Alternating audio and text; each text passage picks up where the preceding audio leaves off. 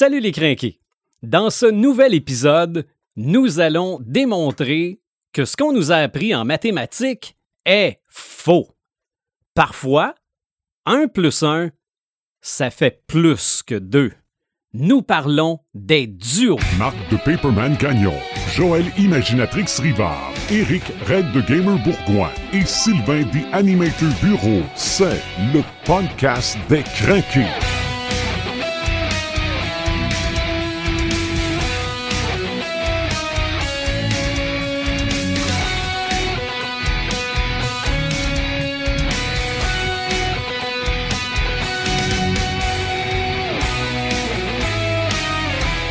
C'est l'épisode 103 du podcast des crinqués. Nous parlons des duos en trio dynamique.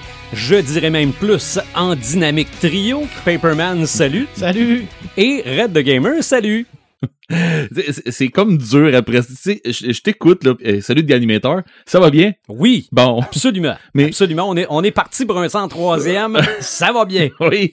Mais c'est parce que euh, quand je t'entends, là, que tu sors tout le temps de répliques que tu, tu nous pré- tu nous prépares comme pas, puis après ça, Oui, arrange-toi avec ça.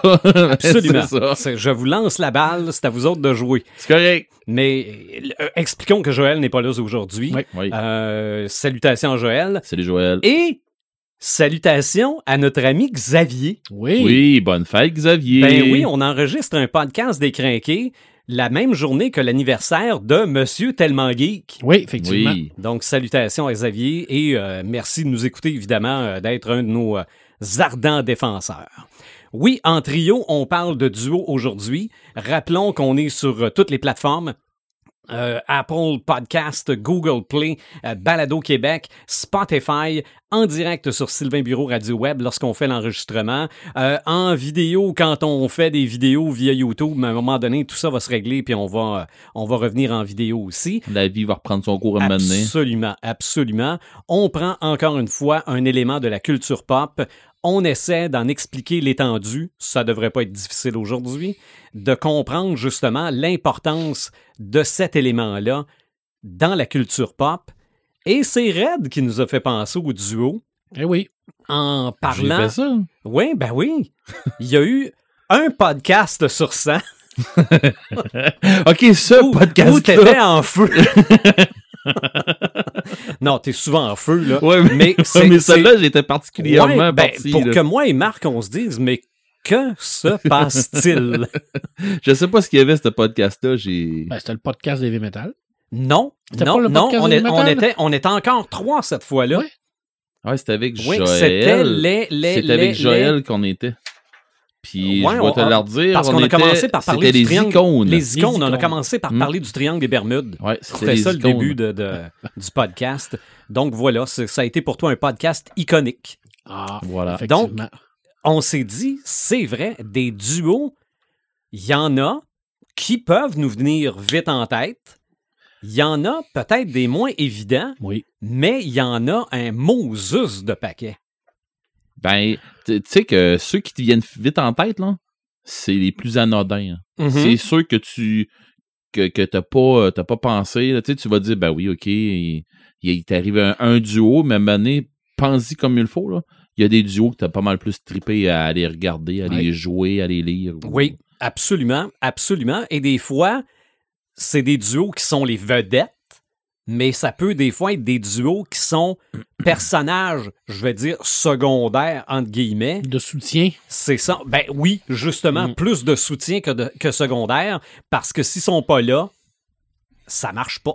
Ils, sont, c'est un- ils, deviennent un élément important de l'histoire. Donc, euh, parle-moi donc du duo, Paperman. Hey, quel beau sujet. Mhm. Des duos dans la littérature. Oui. Hey, honnête, là. Mais quel difficile sujet quand on veut essayer de pas en parler 10 heures de temps. Effectivement, hein. Hey, là, aujourd'hui, je vais Ah, tel... faut, que tu, cou- faut, faut que tu coupes dans le gras, c'est un méchant Ouais, mais temps. Oui, parce qu'il y en a, il y en a tel. Là, honnête, aujourd'hui, je vais tellement faire mon âge, là. Je vais tellement être conservateur, puis être vraiment, là, mais plate, parce que je vais vous parler de duos légendaires, parce que ça me tentait vraiment de parler de ces duos-là. OK. Des, des duos que tout le monde connaît, mais qui ont tellement été importants pour tout le monde dans la littérature, dans la culture Des duos populaire. classiques, dans le Des fond. duos classiques. Quel est le premier duo de l'histoire? De tous les temps. Ah là, tu vas me dire Adam et Ève. Adam et Ève. OK. non, mais Ben, à un moment donné, elle il cherchait plus que ça, moi. va falloir faire un podcast.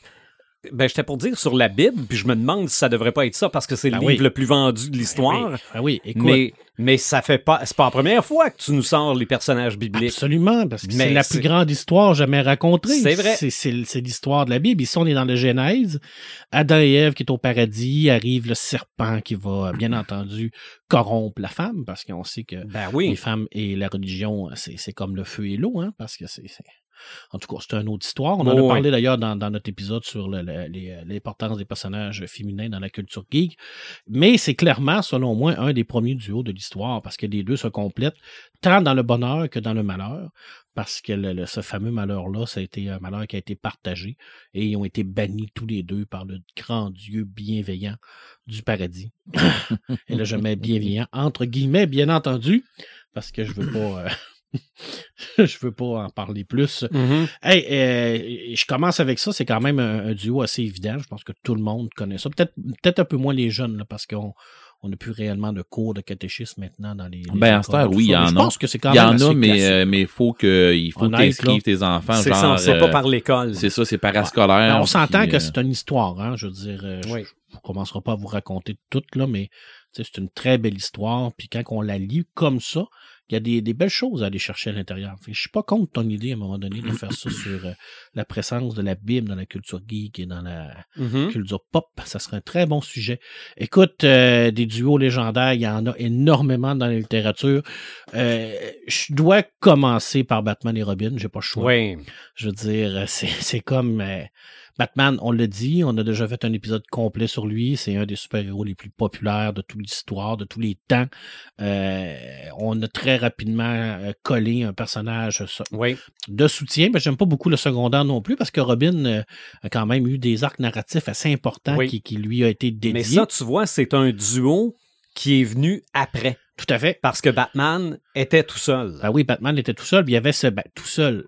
Ouais, Oui et non, parce qu'il y avait toujours eu Alfred. c'est vrai. Hein, le premier duo que Batman a eu et le seul duo qui a qui, qui, qui va perdurer, c'est Batman et Alfred. OK. Tu sais, c'est pas c'est vrai qu'Alfred n'est pas sur le terrain, mais il a toujours été là. Mhm. Ça a toujours été un peu comme son partenaire euh, dans tout, hein, son partenaire dans la Ben, vie, son partenaire dans la jeunesse, Je m'en allais te poser dans la question. formation. euh, Je m'en allais te poser ça comme question, justement. Si euh, Alfred n'était pas le vrai duo avec Batman, Ben, moi, que plutôt que, que, que Robin. Ouais. Ouais. Parce que euh, c'est c'est dur de faire le lien avec Robin plus tard. Parce qu'à un moment donné, là, euh, je veux dire, dans les jeux, là, c'est pas Robin que tu vois, là, c'est Batman puis Alfred. là. C'est vrai. Dans les jeux, dans les vrai. Arkham, puis des Ouais, affaires comme vrai. ça, là. Euh, Robin, Oui.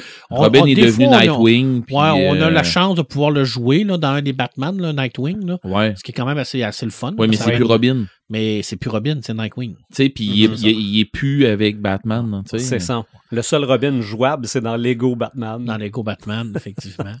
Alors, mais c'est que- c'est un très beau personnage, Oui. un beau personnage qui a été quand même assez euh, complexe euh, parce qu'il y a eu beaucoup de Robin dans l'histoire. hein. Oui. Je veux dire, on, on en compte facilement un, deux, trois, quatre, cinq, six, dont deux, deux filles, deux femmes, deux, deux, deux Robin qui ont été euh, qui ont été là. On dit Robin, non, pas un E, c'est quand même un personnage qui a le nom.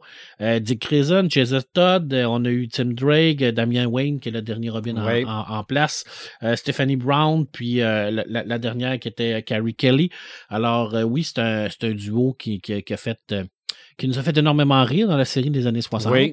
Hein, le fameux Robin qui était un peu plus euh, un partenaire vraiment là de, de, de son c'était c'était comme un, un, un élève dans Oui, cette série là c'est on le voyait vraiment que c'était Ouais, ouais. l'élève de, de Batman Mais c'était toujours celui qui se faisait ralentir par Batman. oui parce qu'il était la fougue de la jeunesse C'est ça? Non, c'est carrément ben oui, ça. Absolument. Ouais, c'était le, le- le jeune qui voulait ça. en apprendre qui As-tu voulait as-tu attaché ta ceinture? As-tu Ben, brossé tes dents? tu devrais plus travailler tes jambes, tu fais trop de biceps. Ben, c'était toutes des affaires comme ça, mais ça faisait partie de, de cette C'était un peu, dynamique. mais c'était un peu le faire valoir, mais pour faire passer des messages. Oui, Aussi. ben oui, tout à fait. Aussi, oui, oui, quand il l'a, euh, je ne sais pas, il était, Robin était attaché, puis Batman l'a fait grimper en, en tenant la corne par ses dents. Puis tu vois, c'est important une bonne hygiène dentaire. Ah oui! tu sais, ça, euh, ça puis il fallait qu'il regarde là, chaque bord du chemin, pis tout ça. T'as peu, t'es un super-héros, là. Il, a- y a-tu besoin de se le faire dire? Mm. Mais bon. Ouais, c'est euh, fait que c'est légendaire, c'est vraiment le dynamique duo. Tu Oui. parlais au départ du dynamique trio. Mhm. Ici, ben, on avait vraiment le dynamique duo. Par contre, c'est de- c'est de- des personnages qui ont eu des, des- une, une relation quand même qui se sont développés avec le temps. Alors, des fois, c'est une relation un peu mélangée. Hein. Des Oui. fois, c'est l'amour, la haine, la colère, et ainsi de suite. Dans le fond, c'est une relation entre un père et un fils. Parce que Robin a toujours été un peu comme le fils adoptif de Batman. Bien entendu, Mhm. Damien Wayne est, est réellement son fils, mais Ouais. même les, les autres Robin avant, il y avait toujours cette relation un peu de père-fils qui, qui, euh, Ouais. qui se retrouvait. C'était une façon pour Batman de, de, de retrouver une partie un peu de son humanité avec cette famille qu'il n'a jamais eue, à part Mhm. Alfred.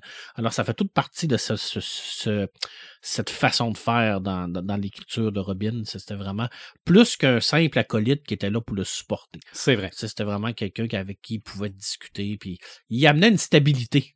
Parce que Batman, c'est un personnage quand même assez sombre, sombre et un peu tourmenté. Mhm. Euh, pas loin là, de, de la maladie mentale, son Oui. affaire. On s'entend, Oui.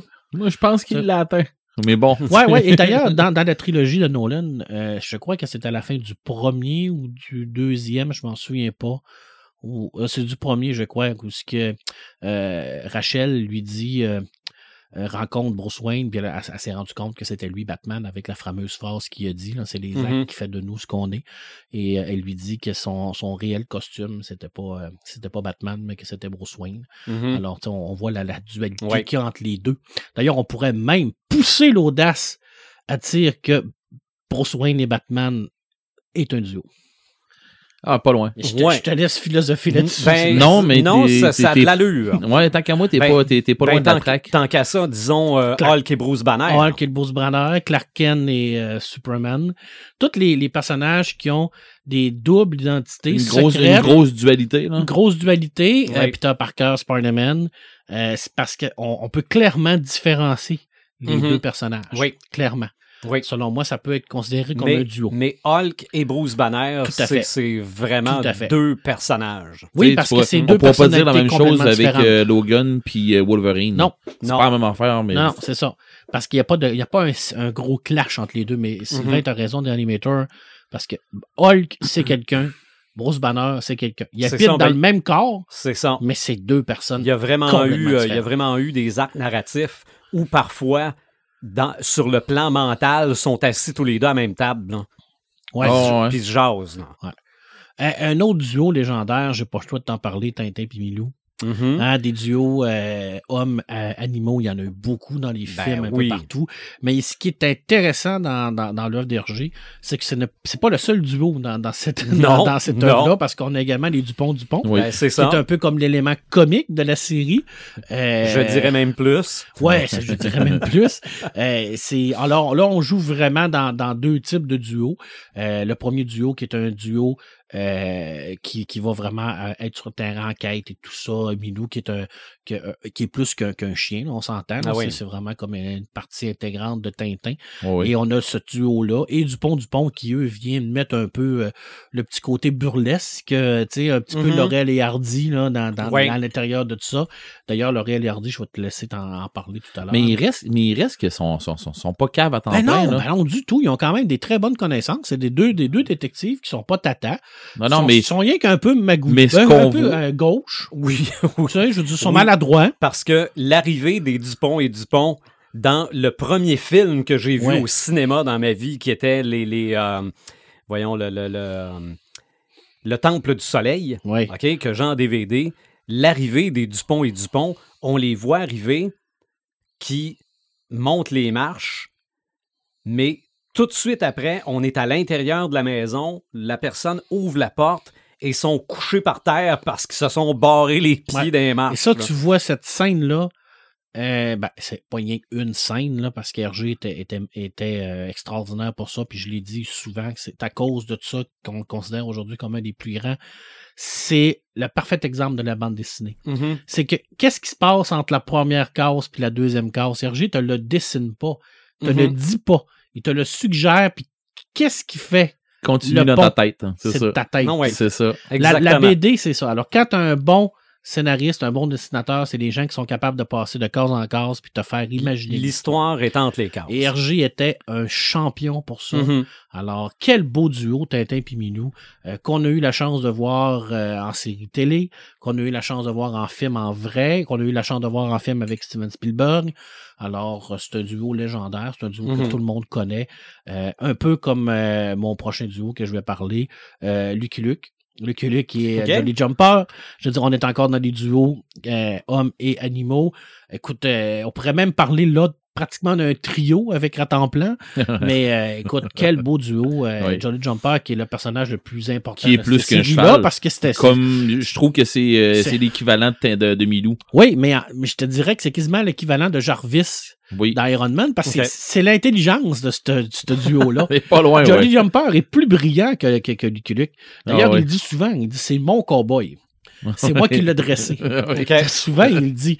C'est clairement lui qui le sort Mais de dans- tous les pétrins. Dans le film d'animation de Tintin réalisé par euh, Spielberg Oui, et oui, oui, euh. Jackson, euh, Milou est pas mal plus intelligent que Tintin. Oui, oui, oui. Mais dans, dans, si- dans les BD Dans aussi. les BD aussi, OK. Dans les BD aussi, il fait, il fait toujours vraiment là, des, des choix. Tu vois vraiment qu'il y a C'est- une On dirait que euh, il- on dirait ils mettent ça sur le dos de l'instinct tout le temps. Ouais, Mhm. ouais, c'est un peu comme un acte de Ouais. Dieu. Ah non, non, parce que dans, dans, dans ce film-là, le souvenir que j'en ai, euh, Milou, il lui donne les réponses. non?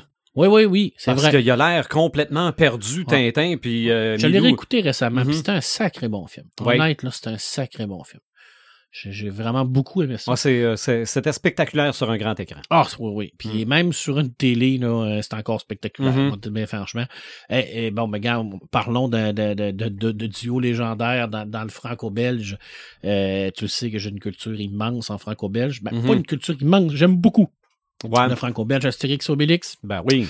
Hein, Est-ce que je dois en parler plus? Ben, Astérix allez voir le podcast, allez, allez euh, écouter le le podcast sur Astérix. hein. Astérix, ouais. Astérix Obélix, et là, on pourrait même mettre un trio avec Idéfix. Oui. Idéfix Mhm. aussi qui, qui, qui joue le rôle un peu de. Il est moins, il est moins euh, extra, euh, tu sais, euh, extraordinaire que Ouais. Milou. et- Il est moins, il est moins, il, est- il supporte moins l'action, mais il, il est quand même là. Mais le duo, c'est vraiment Astérix Obélix. Ouais, et ouais, là, on ouais, a vraiment le duo comique par excellence, le petit rusé, euh, le gros monsieur fort, physique, C'est euh, ça. qui a un cœur incroyable, qui, qui, qui a aucune malice, générosité totale, qui est, prêt toujours à, à, à sauver ses amis. Astérix, ben lui, c'est le contraire. tu sais, C'est Ça- quelqu'un qui va réfléchir un peu plus. Ça se chicane un peu, ça se boude un peu. C'est des amis, Mais ça dans se lâche jamais. C'est des amis, dans le fond. Mhm. c'est, la définition même de l'amitié, là. Ouais. Astérix et Oh, Obélix, là. Tu sais, euh, j'en ai souvent parlé, puis je vais en parler encore, Blake et Mortimer. Blake et Mhm. Mortimer, qui est un duo, c'est également légendaire dans le franco-belge. Euh, ici, on a deux côtés, le côté un peu plus scientifique avec Mortimer, un côté un peu plus soldat avec Blake. Les deux se complètent très bien. On est dans des, euh, des enquêtes assez complexes parce que oui, c'est, c'est verbieux, c'est beaucoup, beaucoup de textes, beaucoup d'informations. Là où euh, Hergé joue euh, très bien la narration, euh, Edouard P. Jacob, lui, aime beaucoup décrire les choses. C'est son style à lui, c'est un autre style d'écriture. Alors lui, quand il va arriver d'une voiture, il va décrire l'action. Alors Mortimer va ouvrir la porte. Il va le marquer. Il va le dessiner, mais il va également le marquer. Alors Mortimer ouvre la porte, il rentre dans la voiture. Il démarre, il s'en va. Mais Hergé le, le marquerait pas. Hergé je, je le met- mettrait seulement euh, Tintin qui rouvre la En porte. train de faire l'action. Alors, tu sais, mais, mais Jacob, lui, c'était comme ça. C'était un autre type de narration. C'est une narration qui était populaire dans ces époques-là. Il y a beaucoup de gens qui aiment pas ça parce qu'ils trouvent qu'il y a trop de verbes, trop de texte, trop de ci, trop de ça. Mais à un moment donné, un cerveau, il faut que ça serve à quelque chose aussi. Ben oui. À, à mon humble avis, il faut que ça serve à, à quelque chose. Dis le même, hein? Ah, Moi, j'ai trouvé que c'était clair. Non, C'était- c'est- Écoute, Spirou et Fantasio, Oui. hey, on en a pratiquement jamais Je parlé. l'avais noté, j'ai dit des coups qui en parlent Ouais, pas. On n'en a jamais pratiquement parlé de Spirou et Fantasio, mais c'est Mhm. tellement un duo important dans la BD. Euh, c'est- C'était un duo d'action, un duo de- d'enquête, de journalistes. Euh, une série qui surfe un peu avec le fantastique, avec la science-fiction également. Je suis pas un, un ultra fan de Spiro et Fantasio. J'en ai lu beaucoup. J'en ai euh, lu beaucoup aussi, mais j'ai jamais embarqué autant, par exemple, que dans Blake et Mortimer, où ce que là, je vais vraiment essayer d'aller plus profond et tout ça. Mais c'est tellement un beau duo qui, qui se complète bien. Encore là, on a, on l'exemple parfait de, de l'amitié entre les deux. Mhm. Des fois, on se tire la pipe un peu, des Mais j'étais on- trop jeune pour me souvenir exactement. À part, à part que je me souviens qu'il était en grosse enquête sur le marsupilami. Ouais. mais, tu sais, puis c'est pas rien que lui, eux autres qui étaient en enquête là-dessus. Puis je, peux même pas dire exactement c'était quoi l'histoire parce que j'étais trop jeune. J'étais euh, au primaire même dans ce temps-là. Ben, il y avait des histoires assez complexes dans Spirou et Fantasio parce qu'il y avait beaucoup de, beaucoup de personnages, beaucoup de ramifications entre les tombes, des personnages qui revenaient de, de BD en BD. Euh, il y a des affaires qui se passaient, le 400 BD qui revenaient dans l'action. Euh, beaucoup de politique aussi parce qu'on se promenait un peu partout. Il y avait beaucoup de, d'éléments. C'est une série jeunesse, mais qui avait un, un- clairement un petit relent là, de, de, de, de vouloir aller caresser un peu plus fait l'adulte. que pour un jeune qui est à l'âge primaire, c'est peut-être tough un peu. C'est tough, mais ça développe énormément Oui. le, le- le vocabulaire, ça développe énormément le sens de la lecture parce que c'est de la belle BD, c'est de la BD intelligente, très bien écrite et très bien dessinée aussi. On s'entend que l'action est extraordinaire dans Mhm. Spirou et Fantasio.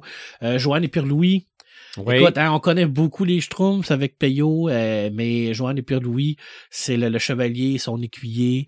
euh, ça représente tout ce concept-là, le concept vraiment de, des chevaliers de la table ronde et tout ça. Alors, on a vraiment le chevalier qui est Joanne, qui est comme le, le, le, gars un peu plus euh, costaud, un peu plus action, puis le Mhm. Pierre-Louis qui est un peu plus euh, comique et tout ça, le fameux duo là, qu'on voit beaucoup dans les histoires. Aujourd'hui encore, c'est un style de, de duo qui est repris souvent. Mhm. Surtout dans les histoires comme ça, dans les, dans les films, par exemple, de.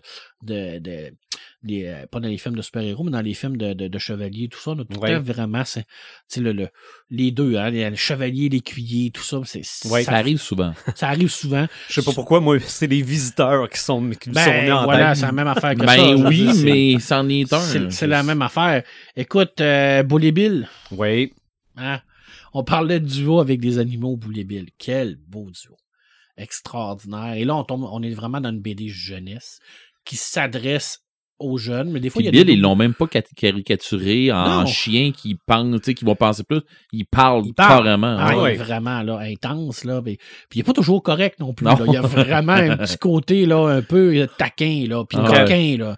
Je veux dire, il n'est pas, il est, il est pas de tout repos. Là, hein. Euh, euh, ça me fait penser à Calvin et Hobbes, par exemple. Mhm. Où ce que, on a un autre beau duo où ce que c'est c'est un enfant avec sa, sa peluche qui prend vie.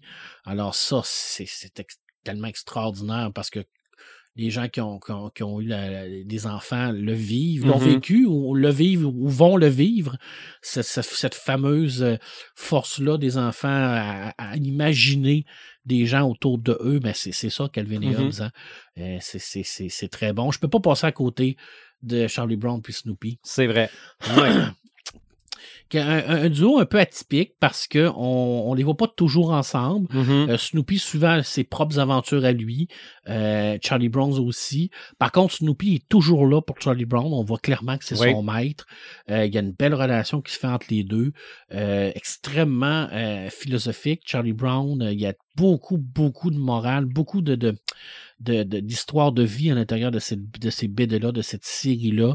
Euh, moi, je dis souvent aux enseignants, euh, faites lire Charlie Brown à tous les gens que vous pouvez parce que c'est, une, une, une BD extraordinaire, tellement c'est bien écrit, tellement ça parle d'un paquet de sujets. Euh, l'inclusion, l'exclusion, il y a tellement de sujets là-dedans à l'intérieur de Charlie Brown. C'est, extraordinaire, allez-y. Puis c'est, quand même un, un- un- un- un beau duo. Si je tombe dans la littérature, euh, bon, ben, on en a parlé la dernière fois. Hein, Sherlock Holmes et euh, Watson. Ben oui. Tu sais, je veux dire, on, on va, on va couper ce cours, là, mais je pense que c'est un des duos les plus connus au niveau de la littérature. Euh, j'ai mis, mis Dracula puis Abraham Van Helsing parce que on s'en était parlé un peu euh, avant le podcast. Tu sais, des fois, on a le, on a le duo coopératif, Ouais. Mhm. mais des fois, on a également le, le duo ennemi. C'est ça. Tu sais? Ben, dans la culture pop, Très, très. euh, il y a. Eux autres se considèrent pas comme un duo, c'est sûr. ben non, c'est sûr. Mais certain. nous, en tant que consommateurs culturels, c'est c'est un duo, ça. C'est clairement un duo, je Ah, dirais. tu, tu penses à Dracula, ben, ben souvent tu vas penser à Van Helsing. Ben oui, tu parce penses que à Van Helsing, ben souvent tu vas te dire, OK, c'est lui qui a tué Dracula. Ben, Tu c'est comme un Némésis dans le fond, tu sais, c'est comme, Ouais, un- ça. comme un- une copie carbone, mais euh, Oui. le, le bon puis le mauvais. Mhm. Mais dans le fond, Abraham Valentin n'est pas si bon que ça non plus, là. Non. Je veux dire, mais tu sais, je veux dire, t'as, t'as comme le- le- le- cette dualité-là qui fait en sorte que c'est, c'est, euh, c'est, c'est un duo, mais en même temps, c'est un duo ennemi-ami. Là. OK. Je veux dire, mais ça n'a jamais été son ami, là, Dracula. Lui, là, il ne vit que pour le tuer. Mhm. Tu sais, On s'entend. Mais ça, moi, je pense que oui, ça peut rentrer dans, dans cette catégorie-là. Comme moi, je l'ai rentré dans cette catégorie-là parce que je trouvais que c'est, c'est- c'était intéressant. Euh, bon, Est-ce que c'est le même principe dans Les Misérables? Oui. OK. je pense que oui. OK. Oui. Je suis c'est pas quoi, assez c'est- fort dans Les Misérables. C'est quoi? C'est Jean Valjean et Hey, je me souviens pas de. Je pense pas un inspecteur. un- ouais, c'est ça. Oui, oui, c'est un inspecteur qui essaie de l'arrêter, mais t'as- le même affaire, tu sais. Je veux dire, c'est comme. c'est- c'est- C'est c'est vraiment deux êtres comme inséparables qui sont là. euh, un peu comme Cyrano de Bergerac avec Cyrano puis son cousin qui essaie d'avoir Roxane. C'est deux personnes qui sont des duos, mais en même temps, c'est pas coopératif trop trop, mais ils essayent, mais il y a Mhm. comme une. La ligne est difficile des fois de dire que- qu'est-ce que. Si on, si on concentre vraiment sur un duo, duo ami, je dirais que non. Mais si on, le duo peut être ami et ennemi, là, je pense que oui. Je pense qu'effectivement. Puis ça, on pourrait en nommer plusieurs, là, parce Ok. qu'il y en a beaucoup. À, à- à- à- si on pousse à l'extrême, Batman et le Joker, Ouais. ça, ça pourrait en être un. Mais ça, il faudrait qu'on rentre vraiment dans une genre de psychologie du. Ouais, absolument. du- de- de- Malgré de- que des, des duos ennemis m'en avoir une coupe. Ouais, ben, je vais, je Ouais. vais- je vais te les laisser. euh, je je m'en vais te les laisser. Euh, ben, je finis avec deux duos. Euh, écoute, je vais, je vais, je vais euh, avant-dernier.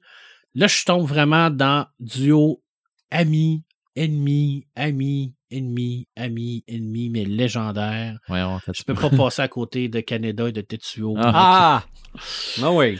Je, je Ah veux oui. dire, on, on a tout à l'intérieur de ce duo-là parce qu'au départ, c'est des amis, ils sont proches, on voit qu'ils ont été vraiment à la même école, Canada, protégé Mhm. Tetsuo et tout ça. Là, il y a Pour ceux la qui savent fa- pas de quoi Marc parle, c'est de- on parle de la C'est- BD la d'Akira. Ouais. Alors, et là, on Mm. a les, les, euh, le, fameux accident où ce que Tetsuo va être renversé, euh, il va développer des pouvoirs. Alors là, c'est le contraire. Tu sais, t'es- Mais encore là, Canada va essayer d'aller le sauver, va essayer d'aller le chercher.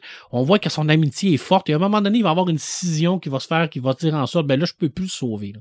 J'ai tout fait. Là, je vais essayer de le détruire. OK. Et c'est là qu'il rend un peu une genre de guerre entre les deux. mon Mais- Dieu, moi, il y a un autre duo qui vient de m'apparaître Ben, dans la tête. je, là, te, là. je te le laisse. Non, je pense que Red, euh, Red s'en vient là, lui, avec. Allez-y, voir. OK? Que c'est c'est deux qui partagent la même force, là. Puis qu'il y en a un qui s'en va de l'autre bord, puis là, Vas-y, vas-y, vas-y. Ouais, non, mais vas-y, c'est- vas-y. c'est c'est, euh, euh, Obi-Wan, puis Ah, euh, ben oui. Puis Ben oui, Anakin. oui, Obi-Wan puis Anakin, tout à fait. Ben oui, effectivement. Moi, je pense que c'est le Ah même ouais. genre de duo Ah oui, que ben Tetsuo oui, puis Canada. ben oui, là. tout à fait. Ben oui, ben c'est la- la- c'est le même genre d'histoire. Ouais. D'ailleurs, on l'a déjà dit, Star Wars, euh, a- ça a été influencé par beaucoup, beaucoup de trucs, surtout au niveau de la, la- la- au niveau des Japonais. Ben, c'est pas nouveau. L'histoire de, de Canada et de Tetsuo, là, c'est des, c'est des histoires qui sont quand même assez classiques dans la culture oui, ben oui. japonaise. là. On s'entend, là, les samouraïs, tout ça, là, il, il y en a déjà eu avant, là, puis on, on les nomme pas. Mais oui, c'est vrai. C'est ça, puis des, des, des destructions nucléaires de villes. Là. Ouais, ouais, effectivement. Ça, ça, il y en a Ça fait moins. partie de leur histoire. hein. Mhm. Ouais, ben oui, ben on l'a dit, hein, C'est ça. un exutoire total pour la, la peur de, de, de ces gens-là. hein, fait que c'est- un peu évident. Là. Euh, truc que, heureusement, nous nous allons jamais vivre. Hein, je je l'espère. Je touche du bois, comme on dit. là. Et puis le dernier, ben je vais, écoute, là, je vais tomber vraiment dans le très personnel. Euh, c'est un duo que moi j'adore. C'est le duo de, de, de- de Tonto et de Logar dans la case des métabarons. OK. Il faut savoir que La Case des Métabarons, c'est une de mes séries favorites. C'est une série, mais gros bill, mais total. là. Pour les gens qui savent pas c'est quoi gros bill, c'est que c'est exagéré sur tous les points de vue. Alors, le Métabaron, c'était, c'est les plus grands guerriers qui sont formés de père en fils. Mais l'histoire en tant que telle est contée par les deux robots. Tonto et Totar. Alors, Lotar s'ennuie un peu. Alors, Tonto va lui raconter l'histoire de la casse. Parce que lui, il a toujours été euh, un peu comme un serviteur du Métabaron.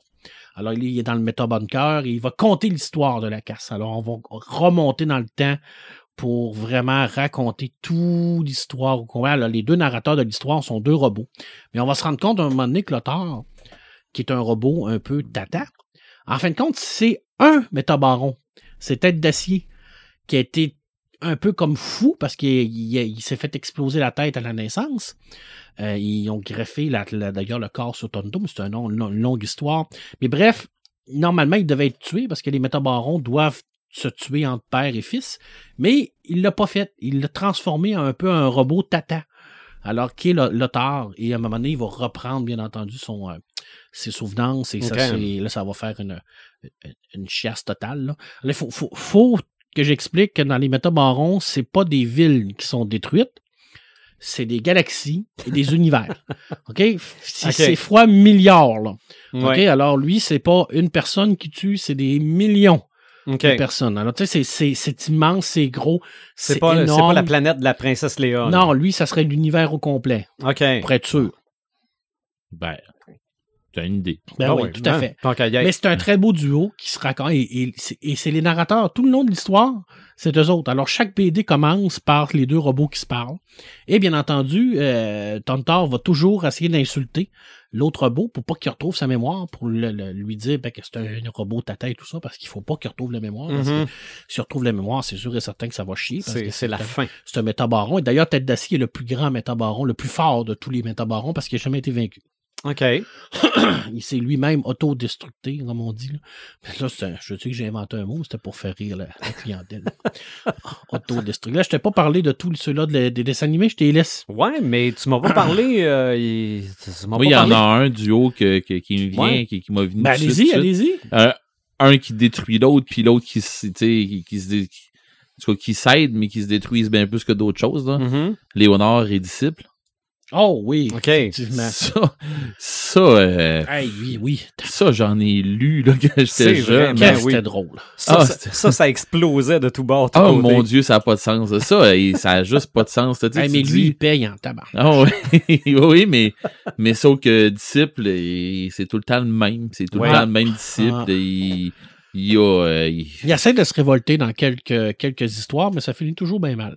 Ah, ça, ça va pas jamais vraiment loin, ces Ah. affaires. là. Mais dans, dans le franco-belge, là, euh, tu sais, eh, je sais pas, moi, là, Gaston Lagaffe, ça fait de même. il- oui, OK, il y a tout le temps un paquet de monde autour de lui, tout ça, mais il n'y a pas de duo là-dedans. Tu j'allais dans, dans ce que j'avais euh, déjà euh, lu dans le franco-belge un peu quand j'étais plus jeune.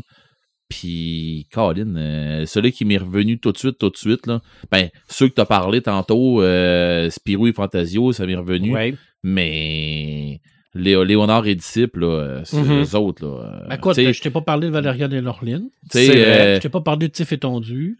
Oh, c'est qui ça? Garfield, Garfield et Audi. Garfield et Audi. Oui, c'est vrai. Tiff, C'est une bande dessinée euh, franco-belge, assez populaire d'ailleurs sur Ok. deux, deux, euh, deux genres de- de- d'enquêteurs. OK. Fait que- mais oui, le- tu, tu Mais, voulais- ouais, mais ils, ils sont pas deux pour détruire l'anneau. Sont pas deux pour Ben oui, mais.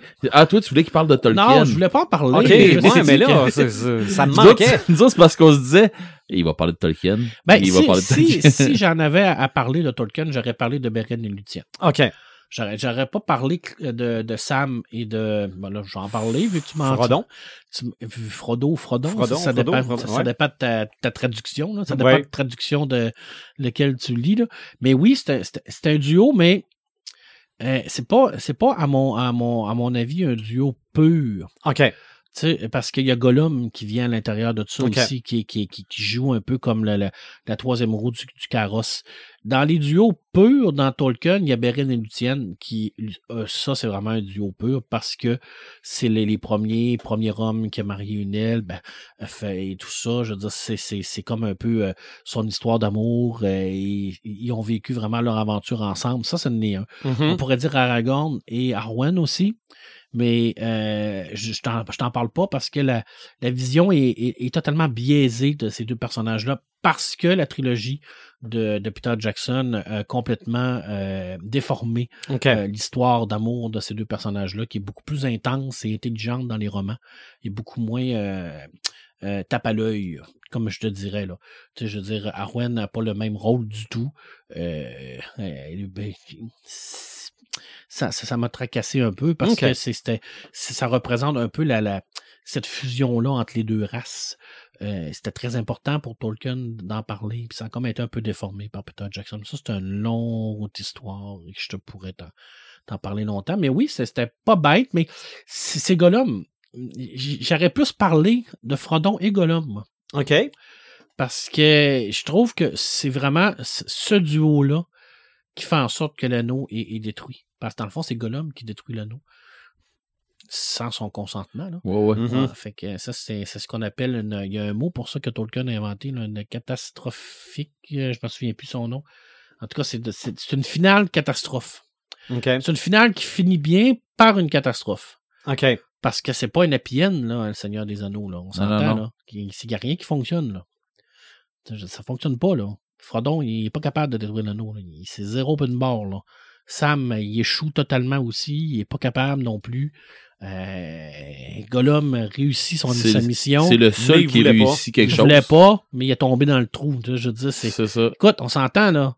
L'anneau a été détruit parce qu'il y a un tata qui s'est pogné les pieds sur une roche. On s'entend-tu, là, que la finale de l'histoire, là, c'est tu, tu fais ça, puis tu fais comme, là, on, on a raté, là, total. C'est un échec du bout de la ligne, mais en fin de compte, ça finit bien Mhm. parce que ça finit sur une catastrophe. Alors, c'était une façon pour Tolkien de, de faire un genre end qui n'est pas vraiment un end. OK. Mais c'était pas une mauvaise idée, mais j'hésitais. Non, non, mais J'hésitais. Je pose des questions justement pour qu'on qu'on démystifie Mais si les- un c'est- duo ou pas. Pense, pense à l'auditeur qui est dans son char, ou Ouais. qui, qui est, qui est ailleurs, là, puis qui se dit, mais pourquoi ils n'ont pas parlé d'eux autres? Ouais, c'est vrai. Et les Golas, c'est Ghibli. Ben Euh, ouais. un beau duo parce qu'à la fin, ils partent sur un long voyage tous les deux parce C'est qu'il y a ça. une formation qui est une, une amitié qui se forme en- entre les deux. Alors oui, ça, c'est c'est effectivement, ça, ça, ça pourrait être.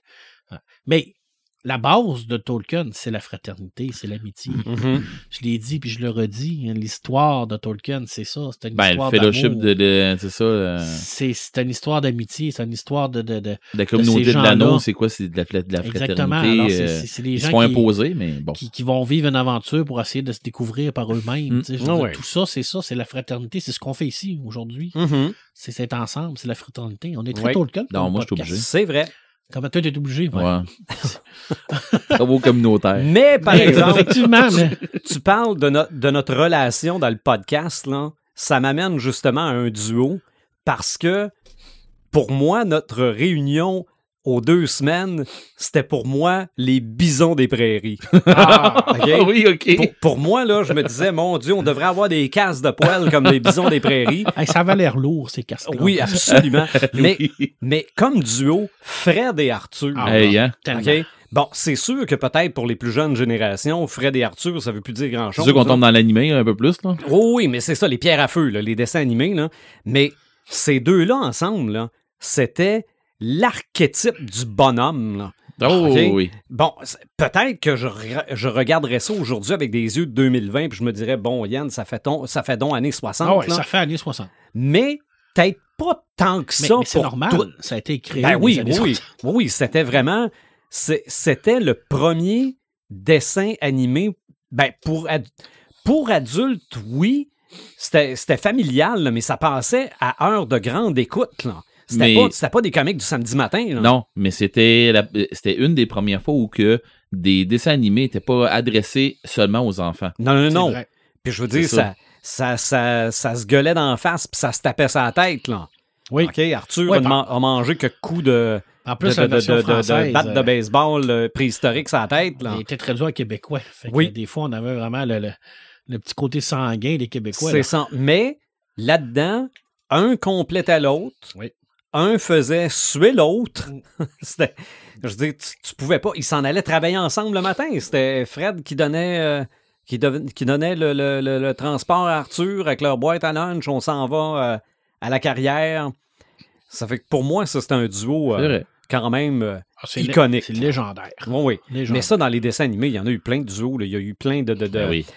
surtout à cette époque-là, tu avais des versions animales un peu de, de, de, de Sherlock Holmes, justement. Là. Oui. C'est, euh, mon Dieu, c'était quoi? le- c'était un écureuil qui. euh, détective, puis c'est le qui faisait comme Sherlock Holmes, c'était une marmotte qui était avec. là. Oh, Bon. regarde, il y en a eu. C'est ça, en anglais, je pense que c'était Secret Squirrel. Là, je me rappelle pas du nom en français. Mais je veux dire, il y en avait un paquet. Là.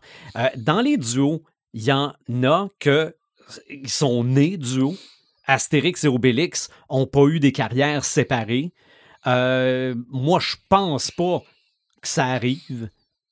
tu vas toujours avoir un et l'autre, même si dans Obélix et compagnie, euh. Obélix décide qu'il qu'il devient son propre maître. Ils ont là. eu quelques fois, ils ont été séparés. hein. Des fois, ils ont été capturés un puis l'autre. Ouais. puis- Mais je veux dire, c'est, comme.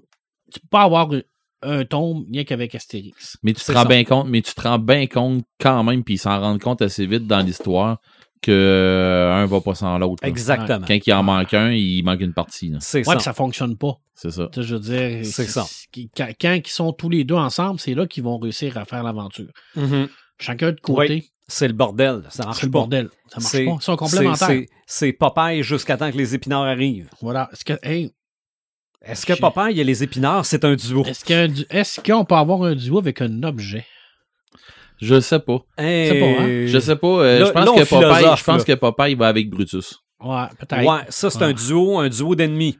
Ouais. Je Mais- pense que les deux sont. Tu sais, je veux dire, est-ce que, mettons, un Captain America et son bouclier, c'est un duo? Ben, au même titre. Si- oui, au même titre que, euh, que, que Iron Man puis Jarvis. Ouais. Mais Iron Man puis Jarvis, c'est beaucoup plus un duo, ça, Ouais, que le bouclier. Ouais, le bouclier, il n'y a pas de, il n'y a, pas de- il y a pas de il y a conscience. pas de conscience. c'est ça. Mais toi, tu parles des films parce que dans la BD, Jarvis est un être humain. Ouais, ben, La, la raison, et ça, je spécule, là, mais la raison pour laquelle c'est devenu une intelligence artificielle à l'écran, c'est que c'était le premier film de Marvel dans lequel un riche homme d'affaires devenait un super-héros. Si en plus tu y avais donné un majordome, là, pour le Ouais, commun des non. mortels, on venait de copier Batman Oh oui. à full pin. là. Et pourtant, euh, on le voit quand il retourne dans le passé. Jarvis, c'est un.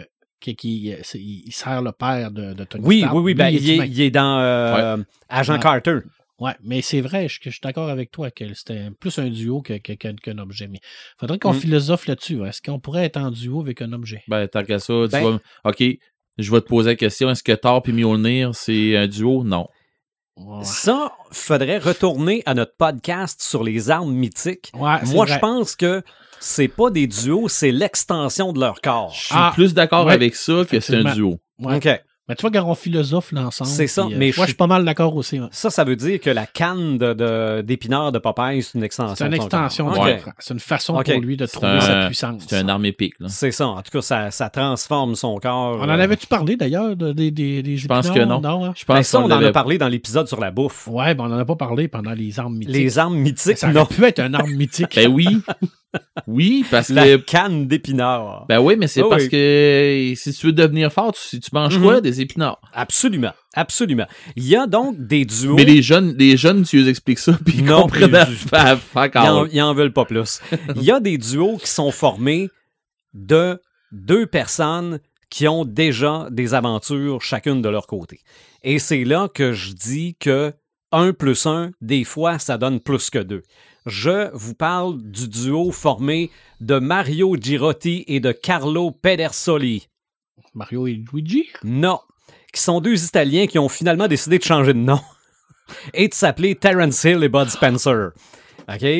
Parce que. C'est ça, m'as c'est, là. mais ça, c'est deux acteurs italiens, là. Ouais. C'est, c'est pour ça qu'ils ont des. Leur vrai nom se termine par I, là. OK? Mais c'est vrai que Terence Hill a eu ses propres films. Je pense même qu'il a fait un Lucky Luke. Ben oui, Oui, oui. tout à fait. Et mon nom est personne, il n'est pas avec Bud Spencer dans ce Ouais. film-là non plus. là. Bob Spencer en a fait beaucoup tout seul aussi. Là. Oui, absolument. Je pense que j'en ai revu récemment. Ouais, euh, Oh, Cinépop, oui. il y en a, Prise là. 2 Cinépop. point. Donc, de 1967 à 1985, on fait ensemble 17 films. Hein? Ouais. Non, non, Ouais, des films de, de, de, de spaghetti puis de super flics. et 17 de- films à donner des baffes. Ah, non, non, non, non, non, mais, ouais, mais en fait, c'est peut-être les premiers live-action d'Astérix et Obélix. Peut-être. Parce que c'est vrai que. Il t'avait les- une paluche, Les, les baffes qu'il donnait, là, c'était, c'était quasiment Astérix et les. Qui, Il donnait une claque sa... Romains, là. Ah non, il donnait une claque à la gueule puis il te pognait les oreilles en même temps. là. Ah non, Ah, c'était non, la- c'était une pièce d'homme. là. La tête tournait, là. Puis le son, hein, le son qu'il rajoutait, Oh parce oui. qu'il boostait le son. Là. Ah non, non, c'était une, une baffe monumentale. Ah oui. Mais des duos comme ça, je dis, il y en a un paquet. T'as, t'as mentionné euh, euh, Laurel et Hardy, Oui, euh, Abbott et Costello. oui. Euh, Mais, mais même, même dans l'humour, point, on n'a jamais fait de podcast sur l'humour, on garde ça dans notre, euh, dans notre banque.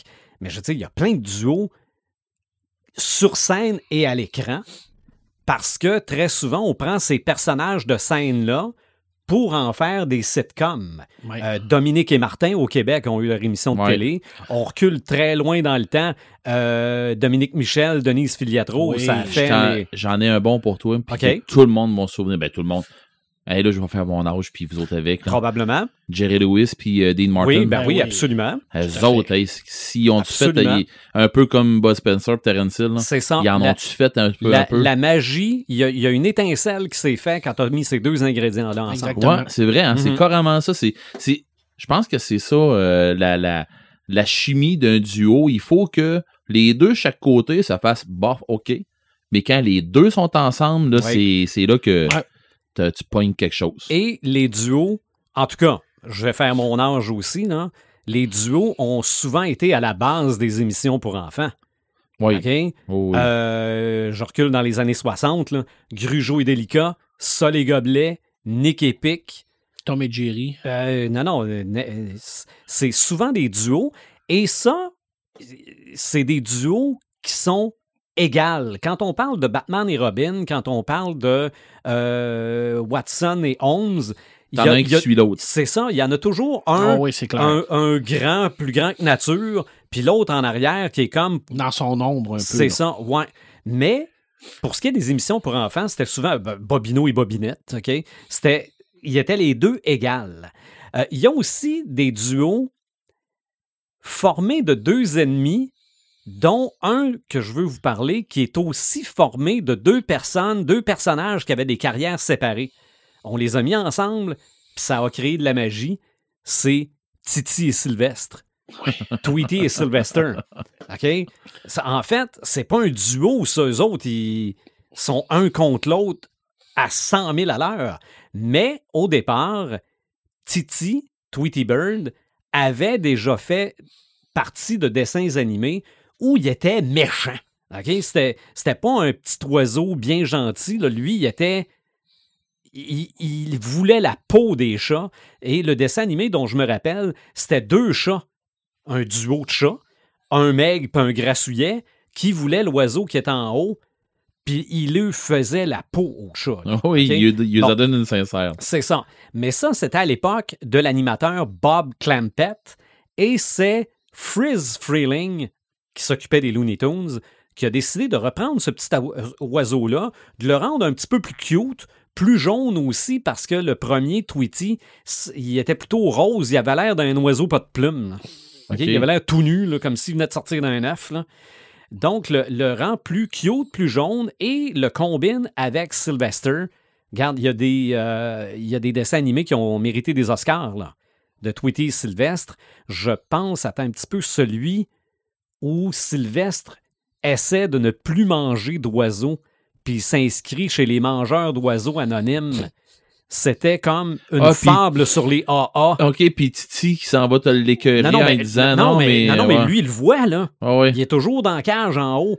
Puis là, là, il tourne, puis il tourne, puis il tourne, puis il dort pas, puis il a toutes les veines pétées dans les yeux. Ah oui, mais c'est ça, mais il me semble que Titi, il fait exprès en plus pour le narguer, puis il y a un autre chat, comme dans les AA, qui le surveille pour pas que ça, ça arrive. Son parrain. C'est ça, son parrain. Il envoie une pompe à toilette sa bouche. Ah. OK? Ça, ça avait mérité un Oscar, ça, ce, ce dessin animé-là. Euh, aussi, dans la même veine, ben, euh, le Roadrunner puis le Coyote. Ah, Ben là. Quel duo incroyable. même si le coyote a, semble-t-il, une carrière parallèle, parce qu'il y a une version de, de Wile E. Coyote que là, il parle, puis il est un inventeur, puis bien souvent, c'est Bugs Bunny qui veut attraper. Là.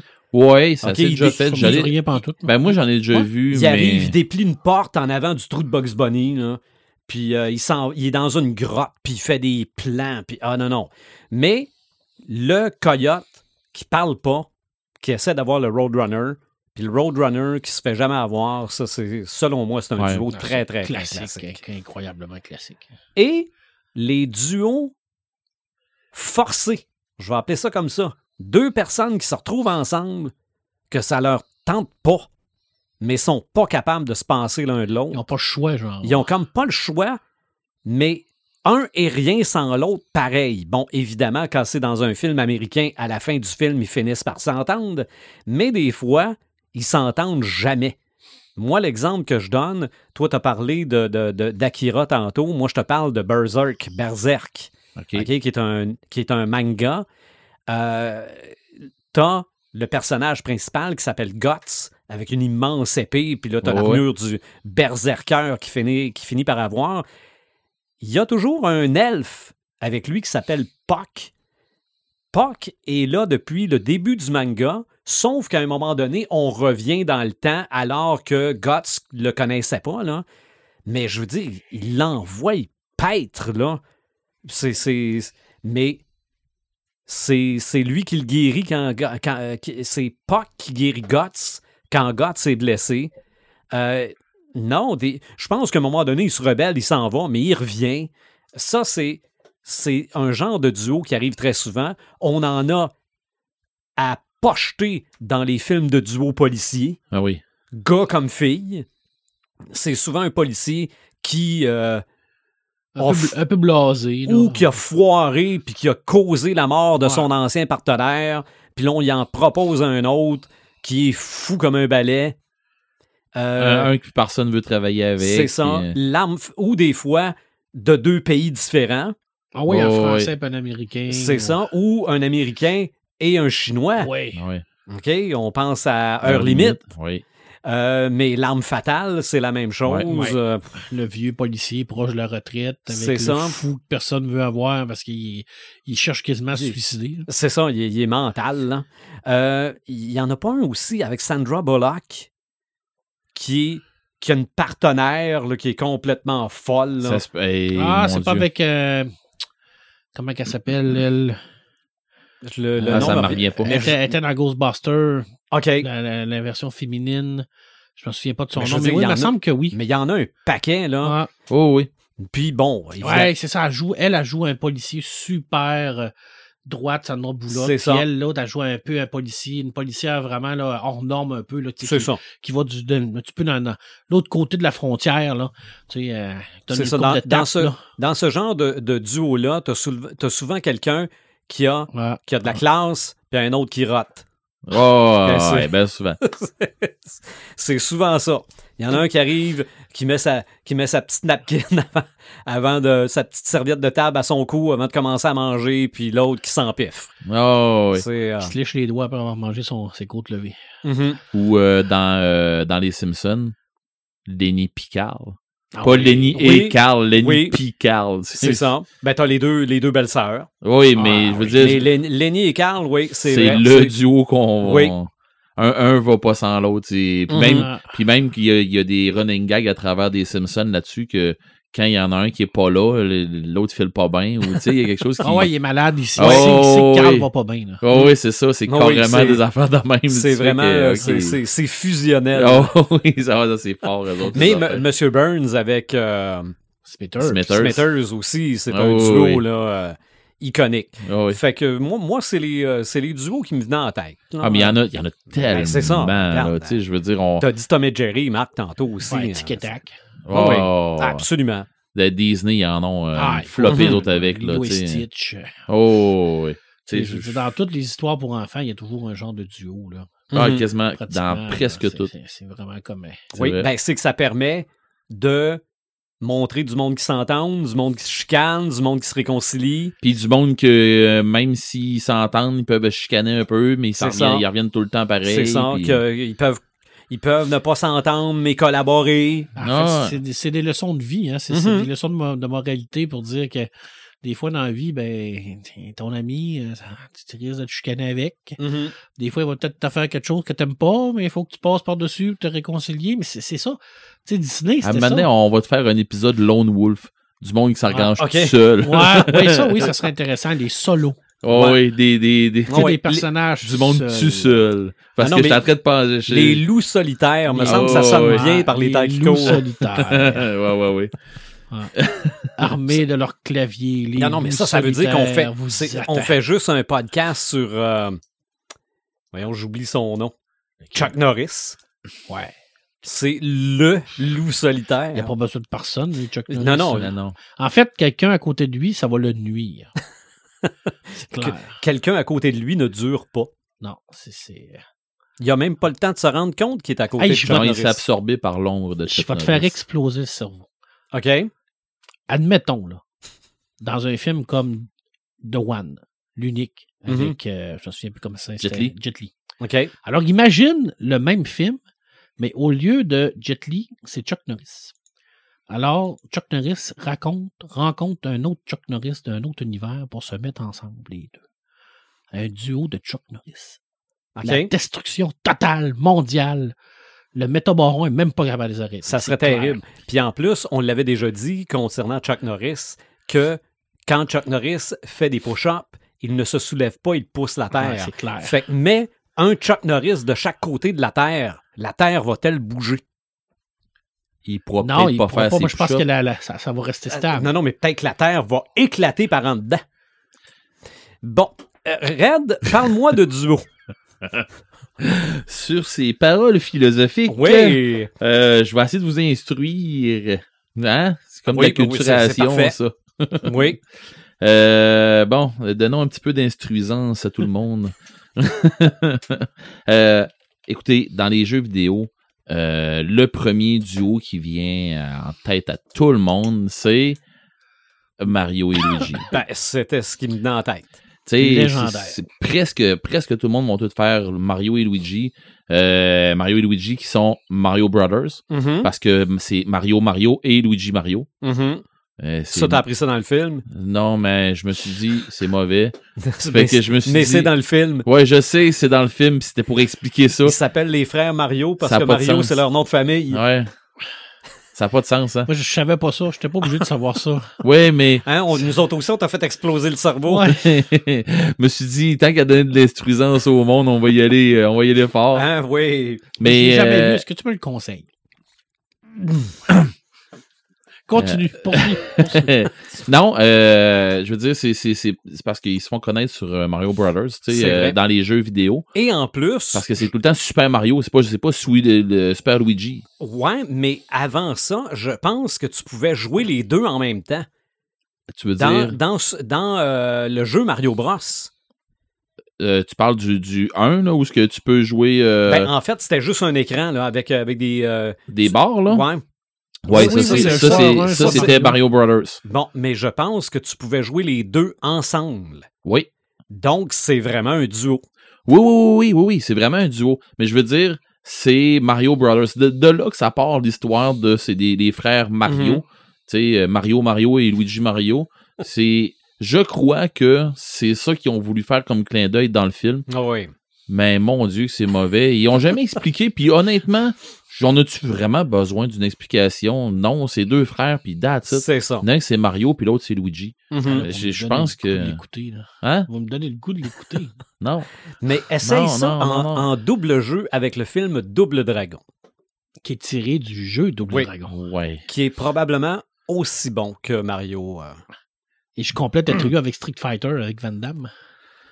Et nous avons le trio par excellence. Oui, Continue, et, si tu survis, je suis euh, I'm not worthy. là.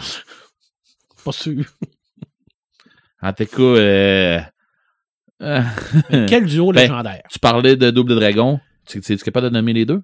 Non, Moi, pas du tout. pas du tout. Je sais qu'il y en avait un rouge et un bleu. Ouais. Billy et Jimmy. Ah, Ok. Billy qui était le bleu, puis Jimmy qui était le rouge, si je me trompe pas. OK? Euh, Ratchet and Clank, qui est euh, Oui. un genre de... C'est pas un écureuil, c'est d'autres Ouais. choses. C'est un genre d'extraterrestre un peu avec des grands montadis d'oreilles, tout Ouais. ça, euh, qui est Ratchet. Un, Clank. un croisement entre un écureuil et un loup. Ouais, un peu. Puis euh, Clank qui est un petit robot qui est un peu plus sa conscience, puis tu sais qui était. Mais euh, les deux qui font, euh, c'est des genres de Space Ranger un peu. on, Mhm. va, on va appeler ça comme quoi ça. ça, Red, ça? C'est la série, c'est un jeu, vidéo ça. de- Ok, c'est- c'est le jeu s'appelait Ratchet and Clank? Ouais, Ratchet and Clank, puis euh, dans le fond, c'est toute la. Il y a une série là-dessus. Là, tu sais, ben, c'est le 1, 2, 3, puis euh, part environ. Là. Mais c'est des jeux euh, euh, de plateau. là. Tu sais, c'est des jeux un petit peu comme Mario, pis tout ça, où euh, ben, il y a souvent du 3D, là, mais ça a commencé par euh, jeux de plateau comme euh, Donkey Kong. Parlant de Donkey Kong, Mhm. euh, de- Donkey et Diddy, Oui. qui est euh, un duo euh, que tu as souvent besoin de un et l'autre. Au même, type que, au même titre que Mario et Luigi. Même que dans avec Mario et Luigi, ils ont repris des, des trucs qu'on avait dans Donkey Kong où quand tu pouvais jouer les deux, tu avais besoin des deux pour réussir, pas le tableau, mais pour réussir des, des passes dans le tableau. C'est ça. Tu il y avait des places où que tu peux pas, tu peux pas aller si t'étais pas les deux. Des, des quêtes parallèles. Ouais, ouais, ouais. C'est des, des places où que tu peux revenir dans les tableaux à deux en même temps. Mhm. Euh, puis là, ben, ça te prend tel pouvoir, puis un, faut qu'il y ait tel pouvoir, puis l'autre, ben, ainsi de suite, là, des combinaisons, puis tu peux réussir avec en étant les deux.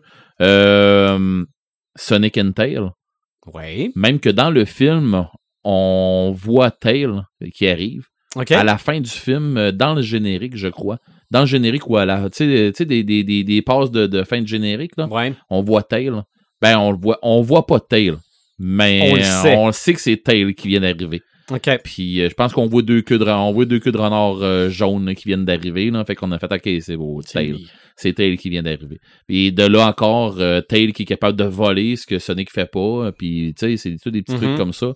Pourquoi j'ai pas mis Knuckle ou quelque chose comme ça? Parce que non, les, le vrai duo, tant que moi, c'est Sonic et Tail comme je- comme on pourrait dire pourquoi que Peach ou Toad vient pas Ouais. euh, tu sais ou euh, Yoshi ou quelque chose comme ça pourquoi qu'ils Mhm. viennent pas?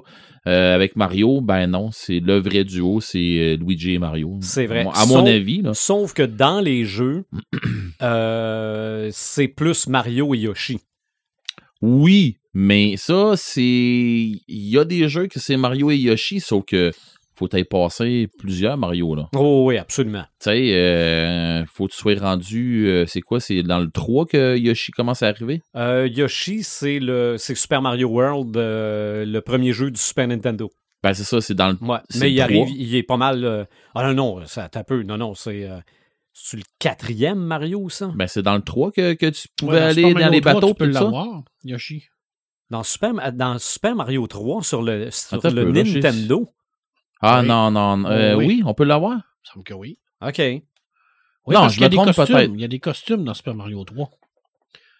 Oui. Costume de grenouille, Ouais. costume Ouais. de, de, de Ouais, raccoon. mais, je pense pas non? qu'il y a de Yoshi là-dedans. Non, je pense que tu as raison. Il n'y a pas de Yoshi. C'est dans Super Mario World qu'on commence à avoir Yoshi. Mais oui, Yoshi arrive comme un comme un duo, mais qui, qui, qui va compléter un duo, mais je- moi, je reste encore dans mon idée. Ouais. Mais écoutez, vous avez le droit de me Ah, ramener à c'est c'est- euh, c'est le duo classique des deux frères. Wow, oui, euh, regarde.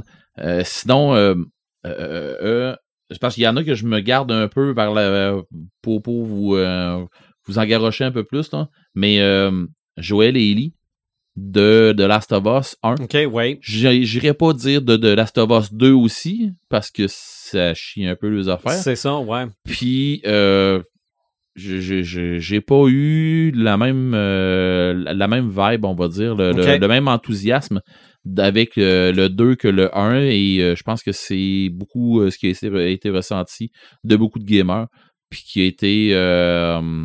qui- le monde l'a aimé, mais pas comme pas comme on s'attendait peut-être d'avoir un gros succès comme le 1 puis d'avoir une grosse euh, un gros hype comme le 1. Oui, il y a eu un gros hype justement parce que le monde s'attendait à quelque chose, mais finalement euh, c'était une ballonne qui a dessoufflé un peu là. Euh, toi, t'as-tu aimé ça?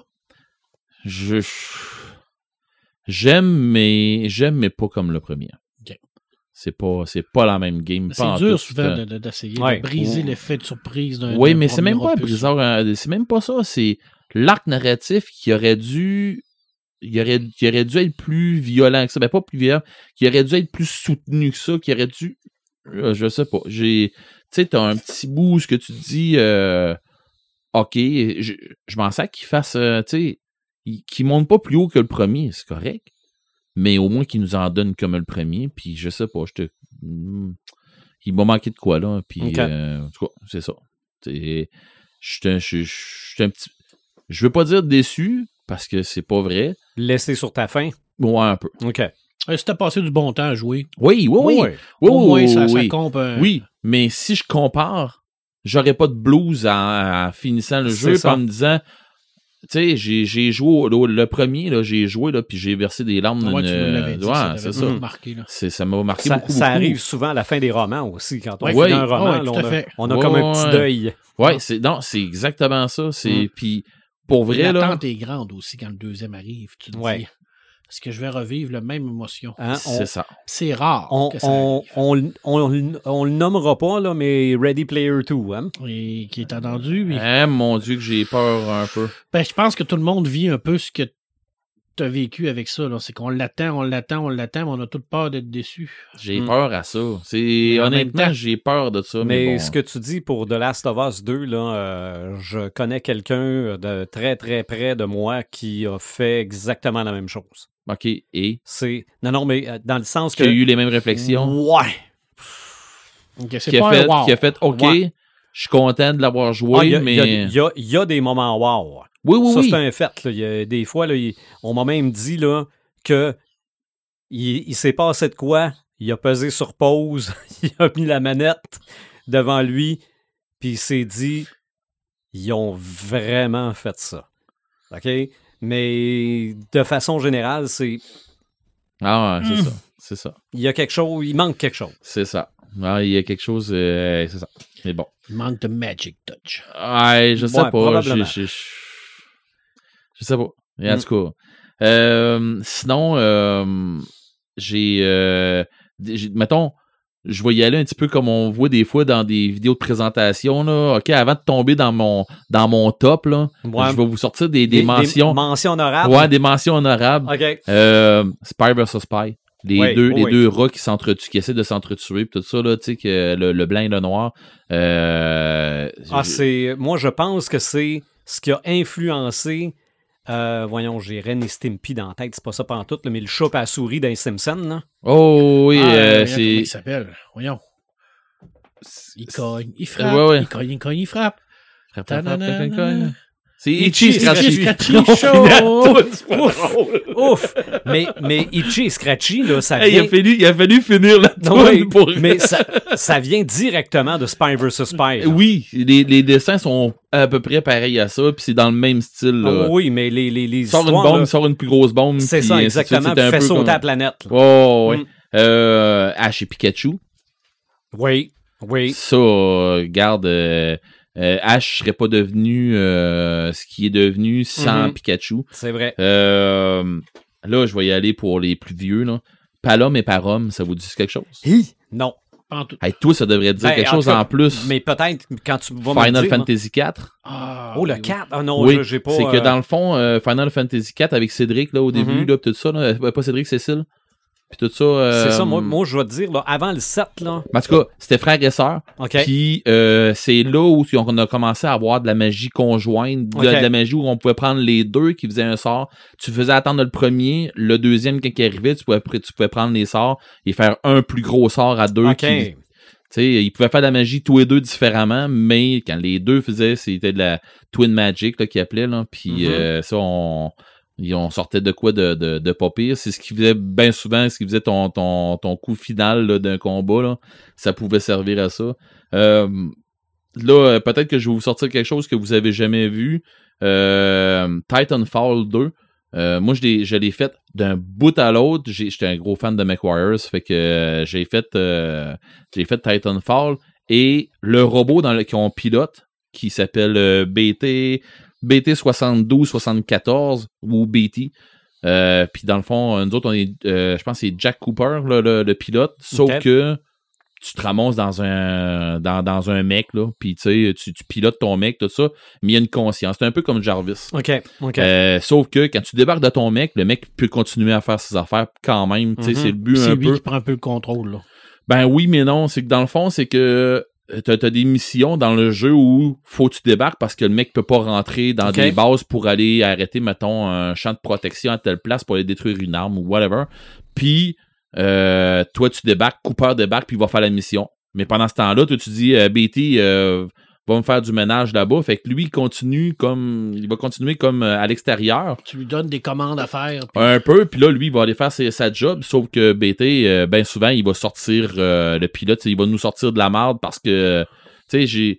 il, arrive des trucs dans, dans le jeu, puis à un moment donné, je me dis, euh, attends un peu, s'il arrive ça, je vais perdre mon chum. Tu sais, c'est- c'est Ok. c'est carrément euh, c'est deux personnes, ben c'est deux personnes. C'est une machine et un pilote qui, qui- tu sais, comme tu disais tantôt, euh, un duo qui a été amanché ensemble, mais qui deviennent à rendu vers la fin qu'on n'est plus. euh, c'est une équipe. Là. C'est plus un duo, euh, c'est plus euh, un- une équipe qu'on a manché ensemble, Oui. c'est une équipe soudée. là. Mais euh, tu me parles de mecha, moi, c'est sûr que ça me fait apparaître Actarus et Goldorak. Ben dans oui, tête, ben oui, ben oui, ben oui. Moi, je dirais que Goldorak est plus. Puis, Mais en faut fait, faire attention, c'est vraiment juste un robot. Là. Oui. Il n'y a, il a pas d'entité dedans. c'est Il a pas de. peut-être l'extension du corps d'Actarus plus Ouais. qu'un duo. Je dirais que Alcor et Actarus sont plus. Ouais. Devraient Ouais. être plus un duo, ces deux-là. c'est vrai. Mais écoute, euh, ça, rendu là, là c'est un autre, un autre affaire à philosopher. Euh, sinon, ben, euh, dans, dans un jeu, moi, que j'ai joué, j'ai joué, j'ai joué, ça avait comme pas de sens. J'ai joué avec mon frère. Euh, à ça, c'était euh, Army of Two. OK, oui. Un des, un des écœurants de jeux coopératifs où tu joues un duo. Tu joues, euh, tu as le choix de, de jouer euh, Tyson Rios ou euh, Elliot Salem. OK. Fait que les deux sont différents. Ouais. Les deux, Un duo de gentils, là. un duo de badass. C'est deux gars qui travaillent pour le Strategy and Security Corporation, qui sont là, genre, pour euh, faire des missions. euh, Bonne vieille corpo. Ouais, mais c'est c'est deux personnes qui sont là pour aller faire des missions de commando puis des affaires où ce que on a besoin de, de, de gars euh, ben armurés puis avec des gros guns puis des grosses affaires pour aller faire des jobs, sauf que à Mané, ils se font baiser. Puis là, ben, il faut qu'ils sortent de là. Fait que les deux, ils sortent de là avec des. des euh, c'est comme des un duo de. Rambo. Ouais. Carrément ça. Donc, ça Mm. serait comme Rambo du film Rambo. Iras voir des images, Puis tu vois, de Army of Two. L'autre John Matrix de, la, de Commando, les deux ensemble seraient comme Ça genre. ou euh, Mel Gibson dans L'arme fatale. OK. Ah, c'est deux, c'est c'est défailé, là. Les Ça deux gars, c'est défailé. Deux méchants crackpots. Ah ouais, C'est deux failés, là. Mais tu sais, il y a des passes à faire, puis c'est un, un jeu où que t'as pas le choix de jouer en coopération. Mhm. Ça se fait. Lui, il joue euh, sans avoir de la coop, euh, mais C'est moins le fun. là. ouais, pas mal Ça moins. date le de fun. quelle année, ça, ce jeu-là? Euh, Oh, ça fait pas 10 ans. 2008. Ah, c'est pas Ah, quand ben, coudon. C'est encore disponible, les gens qui veulent l'essayer. Oh, Oh, oui, oui. parce que oui, il y a eu ça, c'est l'Army of Two 1. Après ça, il y a eu euh, Cartel, Moi, je les, je les ai toutes vues passer dans la maison ici, moi. Cartel de quelque chose, là, tout Mm. ça, là, mais pas vrai, là. C'est le jeu où, en tout cas, à mon avis, là, c'est le jeu que j'ai joué où j'ai eu le plus de, de fun avec des duos. Euh, parce que justement, en plus, moi, je l'ai joué avec mon frère. Mhm. Euh, on s'est tapé. euh, je me souviens encore, moi, un moment donné, qu'à 4 heures du matin, euh, la maman de mes filles qui cogne à la porte du cinéma maison, puis euh, les gars, ça vous tente pas d'aller vous coucher, là, c'est parce que euh, je Ouais. vous entends crier dans la chambre. Là. OK. Elle dit, moi, j'essaie de Puis pour- dormir. Puis pourtant, c'était assez insonorisé, ton Oui, affaire. c'était ouais. assez sonorisé, mais on avait du fun. Nous autres, 4 heures du matin, on s'en est jamais rendu compte. Mais Des tu fois, tu vas pas l'heure passer. euh, non, puis là, tu mets ça sur pause, là, puis c'est parce qu'on va tuer le méchant, là, tu sais. fait que, euh, non, non.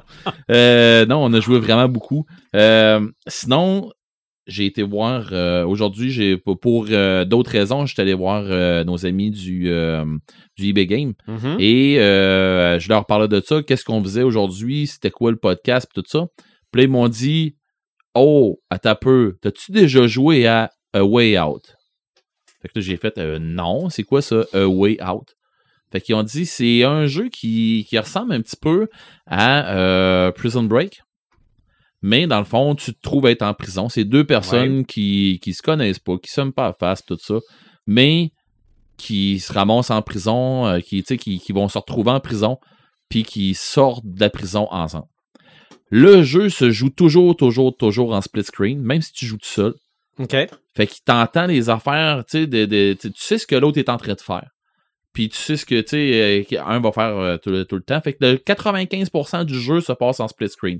Quand il se passe pas en split screen, c'est qu'il y a une cinématique où les deux joueurs se ramassent dans la même cinématique ou il y a une cinématique tellement importante que même si tu vois pas l'autre, c'est pas tant grave.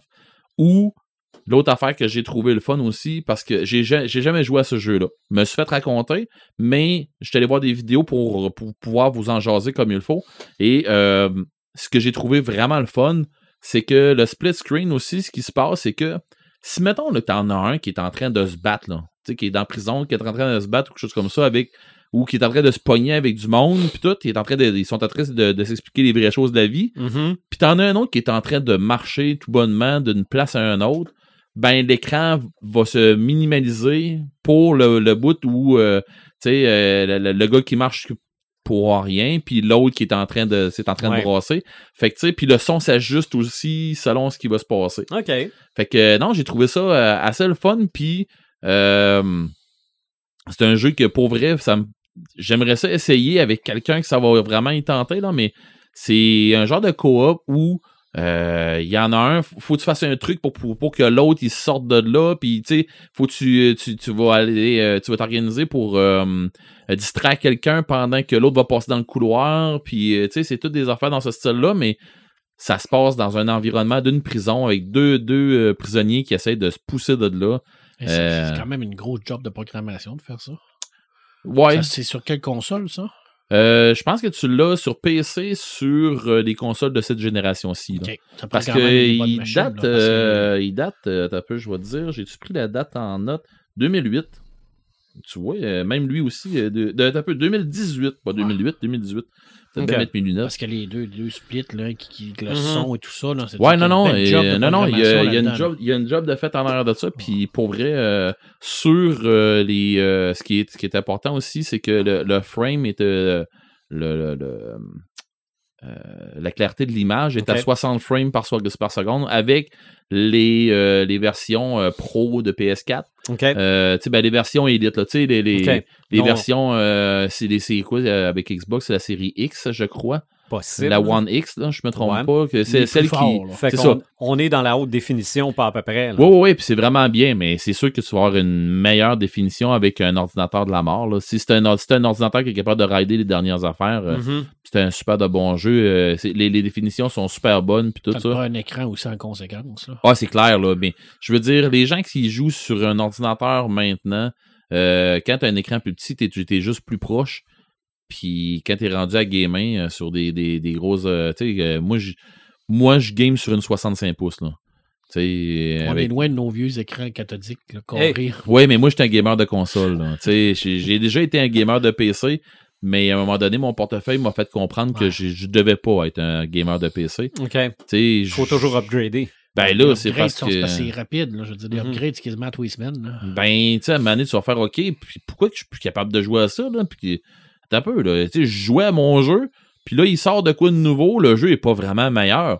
Sauf que je suis pas capable de le rider dans le top, là. Là, un peu. Pour le rider dans le top, faut que je me Ah ouais, rachète un autre morceau qui va me coûter encore 350$, piastres, un jeu qui vient de me coûter. Non, non, non, non. Oui, mais il y, en- maintenant- il y en a qui aiment ça. Oui, Mhm. oui, oui, oui. Puis je, je, je leur en veux pas, là. Je leur en veux pas, c'est pas ça. La seule affaire, c'est que. Ah, tu sais, pourquoi que. Mais bon. C'est ça. C'est un choix. Tu veux ça euh, tout fait, tout prêt. Ouais. Mhm. Mais les premiers. je te dirais qu'il y a des fois encore que je me dis pourquoi que je me retourne pas sur PC. Mhm. Parce qu'il y a des fois que je me dis j'aimerais ça me regarrocher euh, dans des euh, Baldur's Gate. Surtout que le 3 s'en vient. Le 3, j'ai vu les images. Euh, je vais vous en parler dans mon Sam allume. Euh, j- j- J'espère tellement que ça va s'en venir Oui. sur console. Mais bon, euh, je, je- je- Bon, sûrement Je- avec les nouvelles générations. oui, mais avec la nouvelle génération, je pense pas que ça va s'en venir avant la nouvelle génération. J'ai vu les images et euh, on s'en va ailleurs. Là. Euh, Que ça, puis, prend, ça prend du stock. Là. hey, tu vas voir. euh, va falloir que tu ailles voir de quoi ça a l'air parce que tu vas triper probablement toi aussi. Ah, Les- Gate, j'ai déjà joué, mais sur les vieilles consoles là, à l'époque. Ouais, c'est ça. Mais là, on parle. de- Là, c'est une passe avec des Mind Flyers puis des affaires comme ça. Là.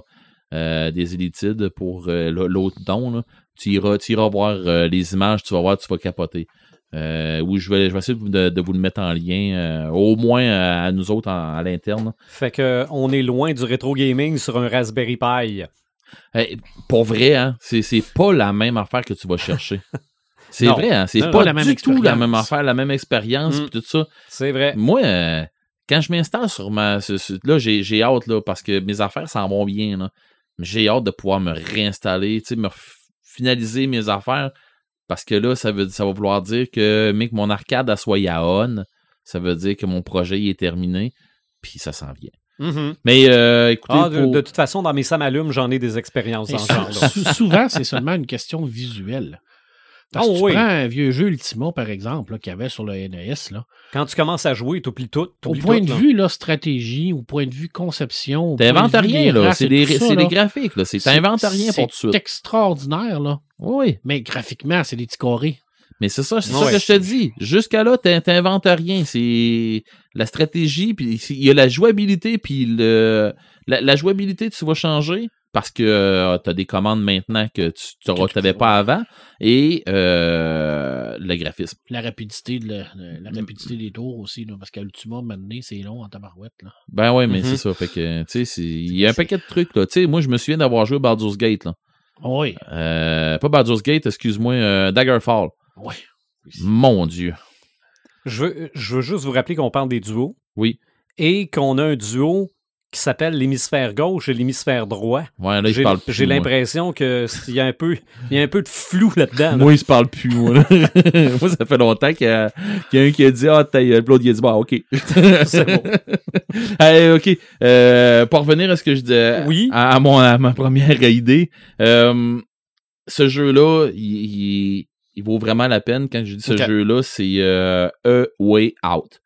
Ça vaut vraiment, vraiment, vraiment la peine. C'est pas un jeu qui est euh, du genre, ouais, mais il est sorti en 2018. tu sais, Il a fait deux ans qu'il est sorti. Bof. Non, non, non. C'est. C'est un wow. C'est un gros, gros wow. Euh, ça se pourrait qu'il rentre dans ma collection. OK. Euh, c'est avoir quelqu'un que je sais qui va jouer sur PS4 avec moi puis qui va faire ouais moi ça m'intéresse pas rien qu'un peu ça se pourrait que je me parce que en plus de ce- en plus ce jeu là t'as même pas besoin d'avoir deux personnes qui vont avoir deux fois le tu sais qui vont avoir chacun dans leur Ah, jeu Tu peux jouer sur la même console. euh, je crois que oui. J'imagine que oui. Sauf que tu peux jouer à l'externe. Mais mettons que tu as une PS4, euh, Marc, et je te dis, ça te tente-tu de jouer? Ouais. Bon, ben, va te chercher la version Ami. Toi, tu te ramasses ta version Ami, qui est downloadable, j'imagine. J'imagine que c'est ça. Tu te ramasses cette version-là. La seule chose que ça te donnera pas, c'est des succès. Mais tu vas jouer au même jeu que moi. On va jouer ensemble. Sauf que toi, ça te, ça te voyons, déverrouillera pas. Ouais. Euh, Je l'accepte. Ouais, hein? Oui. Ça a été dur. tu vois, ça, c'est mon autre hémisphère qui a décidé, Ok. hey, arrange-toi tout seul. fait que, c'est ça, tu vas pas déverrouiller tes, tes succès comme si t'avais le jeu toi-même. Fait que, il y a ça un peu qui, qui est dommage, mais, ben, pas qui est dommage, mais tu sais, c'est hot parce que justement, tu peux en acheter un jeu, puis t'as pas besoin de hacker tout le système, Mhm. tu es capable de jouer. Ouais. Euh, je peux pas passer. Tu sais, je, je me suis dit, OK, je débarque des jeux vidéo, mettons, il y a quoi d'autre comme duo? Puis là, je me suis dit, ben, OK, dans un peu n'importe quoi, tu sais, je rentrerai pas dans des duos qui ont rapport dans des grandeurs nature, tout ça, parce que Mhm. c'est- c'est propre Non, mais est-ce que des fois, on joue en duo? Je pense qu'on joue, on joue rarement à ça, là. OK.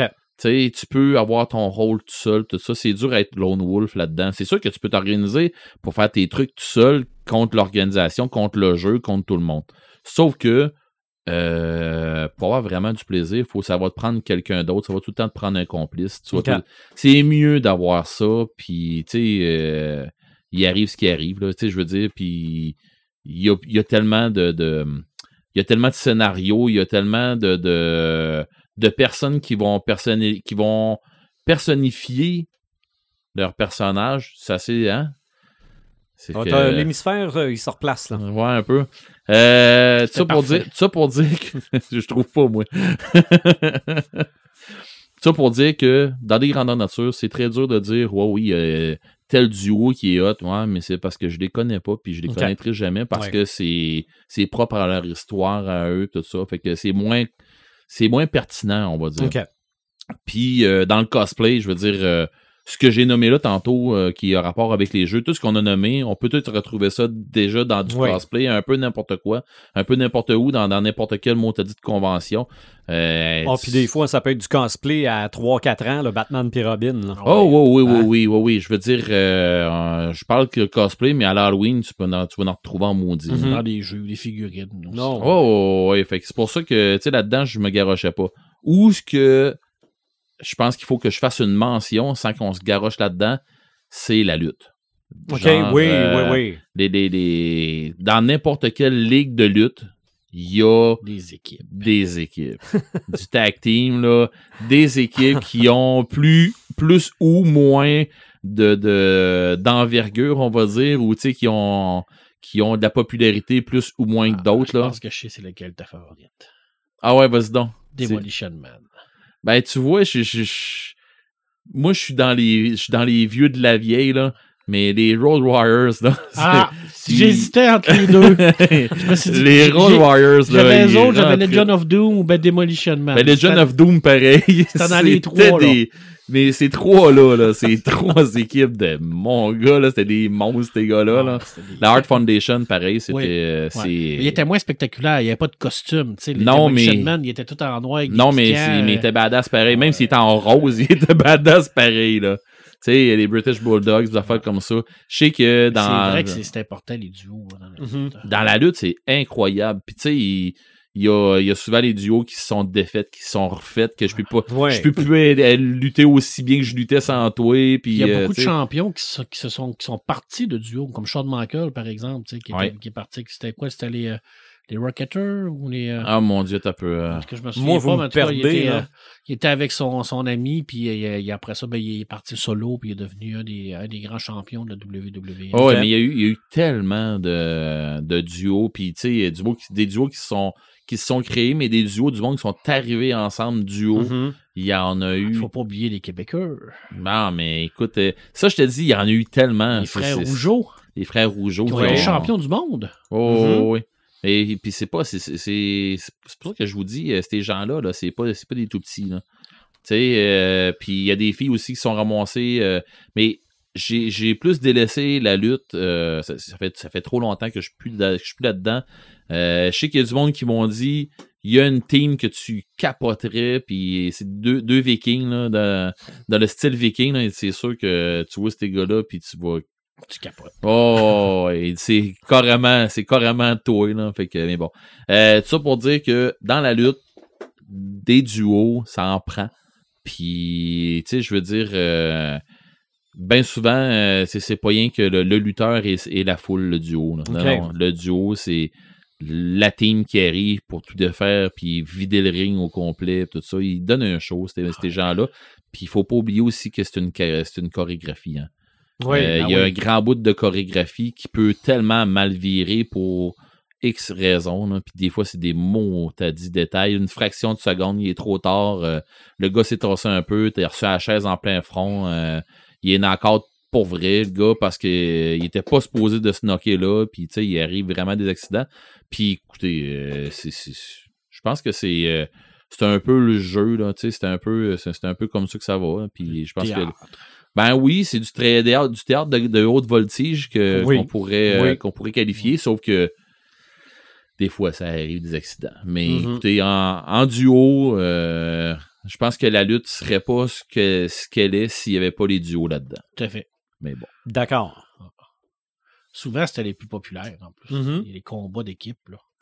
Ben, c'était là. avait toujours la, la, la, la, la- le gars, il était matraqué de coups, là, puis il essayait de pogner son adversaire. Là, Fait puis- que l'autre, il rentrait. puis il il arrivait, puis là, ah. là, tu- t'étais au bout de ton siège, puis là, m'amener les Russes à taper, là. C'est ça. Puis là, l'autre, il sautait, là, puis c'était comme invulnérable. Ah là. ouais, puis là, tu disais, hey, les autres, ils vont en manger une sincère. Ah, manger ouais. C'était c'était Ah. vraiment. tu sais, Puis habituellement, il y avait temps un plus petit, un plus gros, un plus fort. Ouais, un plus ben, c'est ça, mais Mm. c'est C'est vraiment. bien souvent, tu vas te ramasser aussi avec. euh, ils ont leur passe finale, qui Ouais. c'est une passe en duo, Ouais, où que ça, même ouais. si l'arbitre il dit non, non, non, il y en a Ok. rien qu'un dans le ring, ils Ils tassent font- sur ils l'arbitre, font- ils le font pareil. C'est. Hey, C'est des un, passes de fou. c'est un finish him, là. Oh, Ouais. oui, c'était un finish him, Un carrément. finish him, dans la vraie vie, normalement, tu meurs. Ouais. Mais dans le ring, Ça se fait, c'est tough.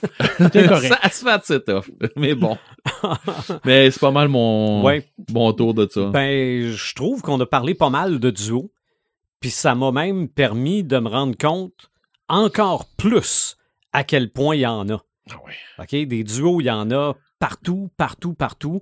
Regarde, on aurait même pu parler de, de duos musicaux puis de duos dans le sport. J'ai essayé par- de pas me on a- garocher On a parlé de Ouais. lutte, là. Les duos Toi, tu voulais parler de littéraires Milli. Vanelli? Oui, oui, oui, absolument. Milli Vanilli. Il y a des duos littéraires aussi, des, des deux, deux Oui. auteurs qui écrivent un livre, par exemple. Ça, il y en Oui. a beaucoup. Mais Oui, ben les font. C'est ça, Stephen King, son fils. ouais, ouais. ouais. c'est- des gens, il y en a beaucoup. Il y en a dans tout, dans la musique, tu Ben, de toute façon, dans la BD, il y en a. Il y en a. Mais habituellement, dans la BD, il y a beaucoup de duos. Mhm. C'est- souvent, c'est un dessinateur et un scénariste. Mais c'est encore là, c'est une image qui est biaisée souvent parce qu'on parle beaucoup de trio. OK. Parce que il y a le- le- le- là où le coloriste est extrêmement important. C'est ça. C'est ça. Mais on en parle rarement. Ouais. Souvent, c'est le dessinateur qui le fait, mais il y a des gens, des artistes qui sont spécialistes dans la coloration. Puis il y en a qui sont bons. Puis en Europe, les meilleurs, c'est deux femmes.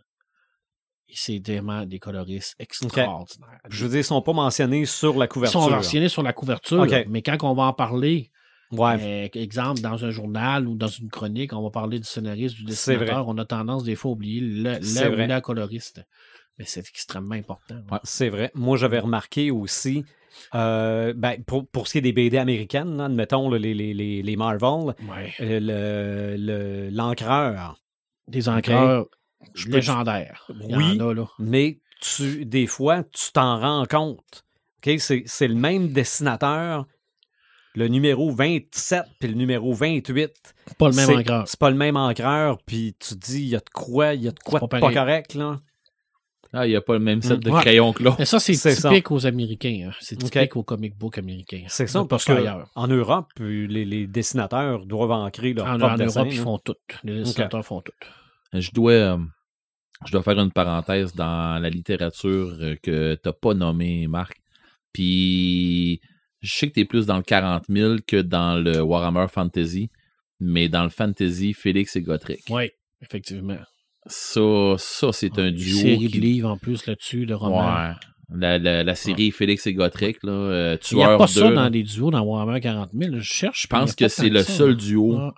Ah, remarque qu'il y en a d'autres là, dans Terminator, puis ben, dans Exterminator, là, tu sais, les, les, les Death, euh, les Death Ouais. Angels, de Ouais, mais même, là, mais. Deux personnages ensemble, ils restent pas assez sous longtemps.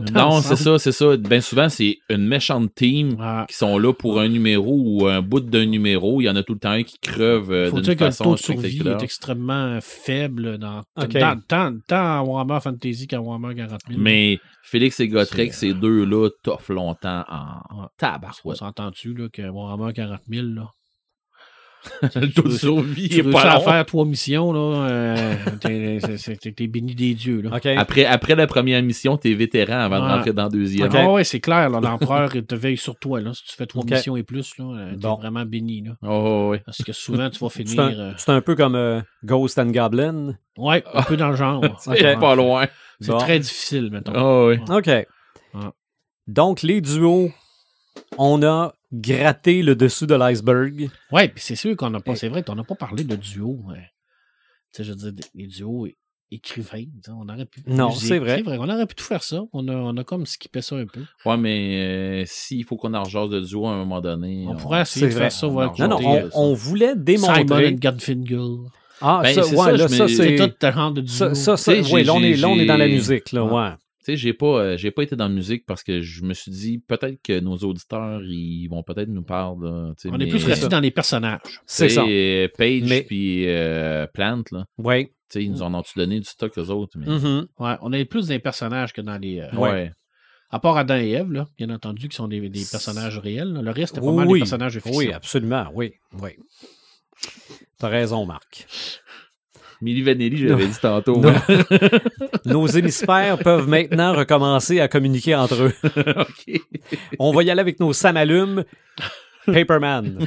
Écoute, euh, j'en ai quelques-uns. Je vais commencer par le premier, euh, Tron 3, qui a été euh, annoncé avec Jared Leto. Alors, c'est officiel. Euh, on sait peu de choses là-dessus. On sait que ça va être un réalisateur qui est euh, quand même assez connu. Je pas le nom, J'ai je vraiment. Moi, j'ai très, je, très voulais, hâte. je voulais le mettre euh, comme, co- comme ça Ouais. m'allume, mais là, je me suis dit probablement qu'il y en a un qui. Ouais, moi, Il y en a un de mes autres qui, qui va le faire, fait que j'ai C'est un embarqué. univers qui a quand même énormément de potentiel. J'espère que Daft Punk va revenir à la musique, ouais. mais pour l'instant, on n'a rien de confirmé. Mais Mhm. déjà que Jared Leto est là, qu'on a confirmé qu'il allait avoir un, Il joue pas le 3. Joker. Je sais pas. Je sais pas, je sais pas ce qu'il va jouer, mais j'espère qu'il va. J'ai hâte de voir comment ils vont coller ça à toute l'histoire. Mais Jared. Leto, là, il est excellent. Il était très bon aussi Il dans le Joker. C'est vrai que le rôle était à chier. On va se mais le dire. là. ils, ont réussi Il à a, le il a fait ce qu'il fallait faire. Ben, écoute, euh, mais prends n'importe qui. Là. Prends Jack Nicholson, euh, Daniel Day-Lewis. mais Nomme-les les plus grands acteurs du monde. Là. Mais aller dans ce rôle-là, là, il n'y en a pas un qui va faire mieux que lui. Mhm. Ah. Tu sais, quand, quand, quand le rôle est mal écrit, le rôle est mal écrit. là. À un moment donné, l'acteur fait ce qu'il peut. C'est ça. Tu Mais je dois, je dois vous admettre quelque chose. Je ne connais pas Tron. On va te faire écouter ça un soir. Tron 1, Tron 2. Puis ensemble. Est-il? Ben, les deux, Ah. les deux doivent être euh, sur Disney+. Oui. OK. Tout à fait. Bon, ben, Ah. devrait être bon pour régler ça. Mais si t'as la chance aussi d'écouter la série Tron Legacy, OK. qui est très importante. Moins connue, mais très importante. Ouais, mais honnêtement, le 1, attends-toi pas à quoi de incroyable. Ben, pour l'époque, Non, c'était incroyable. Mais pour l'époque, Ouais. c'était hot. Mais quand tu vas tomber au 2, tu vas faire Ouais, ok. Vois Mhm. que le jeu il a évolué. Ouais. Ouais.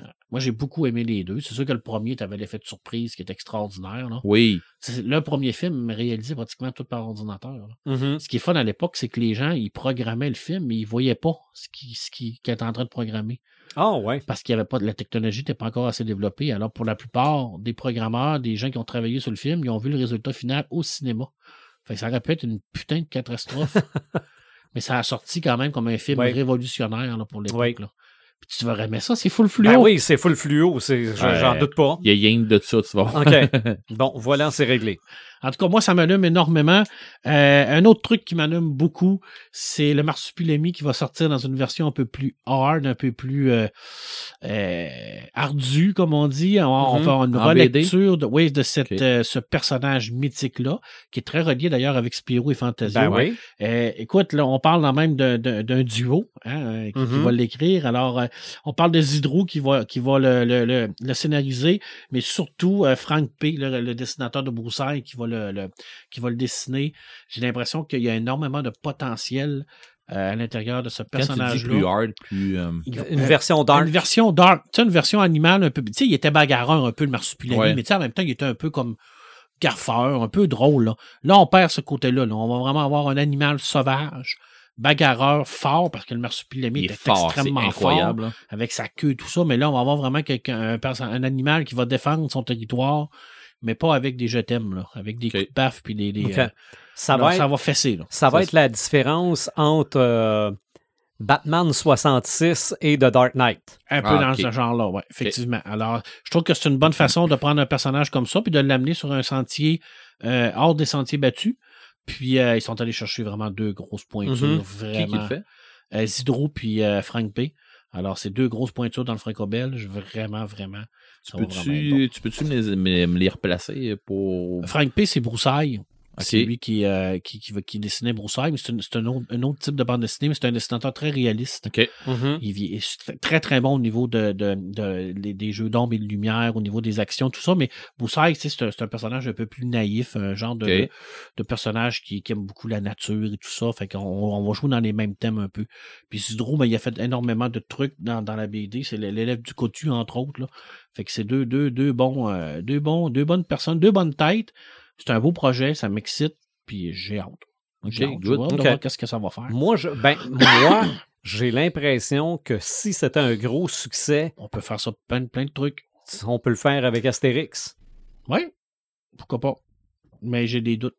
Ouais. J'ai des doutes. Mettons que euh, les, les, les tenants euh, Ouais. Et les droits acquis sur Astérix, c'est pas les mêmes que sur le. C'est- Astérix Obélix, c'est une machine à argent. Ouais. Une machine à fric.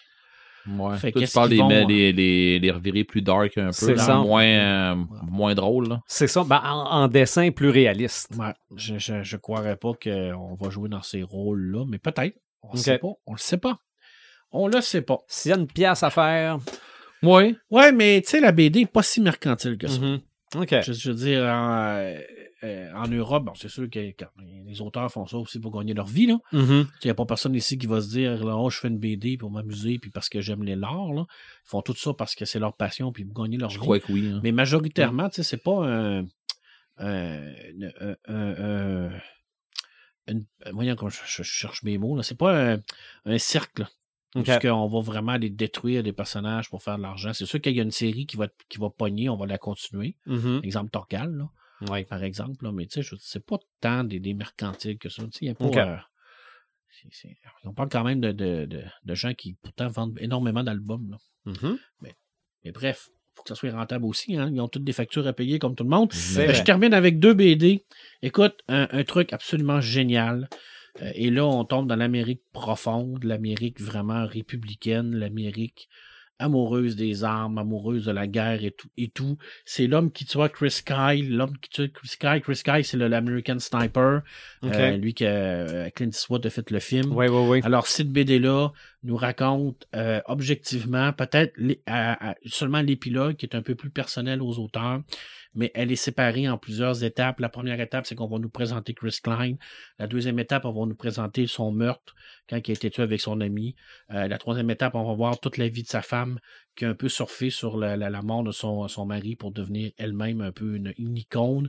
Et la quatrième étape, euh, on va le présenter. Ce qui est la plus importante, c'est l'histoire du meurtrier qui n'a jamais été présenté, qui a toujours été occulté parce que c'était. euh, il y a beaucoup de raisons à l'intérieur de tout ça. Euh, c'est excessivement bien écrit parce que c'est très objectif. Alors, on tombe pas dans le, sensationnali- dans le sensationnaliste. C'est des extraits de, de, de, de, de- de- d'entrevues réelles qui ont déjà existé, qui, qui- qui- qu'on a vu à la télé, tout ça. Ça nous donne un portrait excessivement sombre de l'Amérique. Ça nous donne un portrait pas excessivement non plus, violent de l'Amérique. C'est pas quelque chose qui est joyeux, effectivement. Puis, euh, c'est fait de façon tellement euh, intelligente parce que ça, ça tombe pas dans la complaisance. Ça tombe pas non plus dans le dénigrement. Alors, Chris Klein n'est pas, euh, n'est pas montré comme un, un- un- un méchant ou un, un gentil. Il est montré comme lui l'était. Le tueur est montré comme lui il était. Alors, on a mon, ce n'est que des faits, que des objectifs. Il n'y a aucune objectivité. Comme je l'ai dit, il y a l'épilogue à la fin où ce que l'auteur va parler un peu plus personnel, mais c'est un petit chef-d'œuvre de la BD. Surveillez les palmarès, là. Mhm. Cette année, là, Angoulême et tout ça, là, ça va être dedans, c'est sûr, sûr et certain. C'est de Nuri Bruno, c'est vraiment excellent, super belle BD, mais c'est dur. C'est dur parce que ça nous donne vraiment une vision de nos voisins du Sud qui est pas très réjouissante. OK. Puis là, je rappelle que c'est tout réel, c'est des faits. hein. Je veux dire, ce Mhm. gars-là, il a existé, il y a, rien de fiction là-dedans. OK. hein? Et euh, bah, tu sais comment j'aime comment j'aime lire? Ben oui. Alors, je- tu me permettras de prendre deux minutes parce que ça sera pas très OK. long.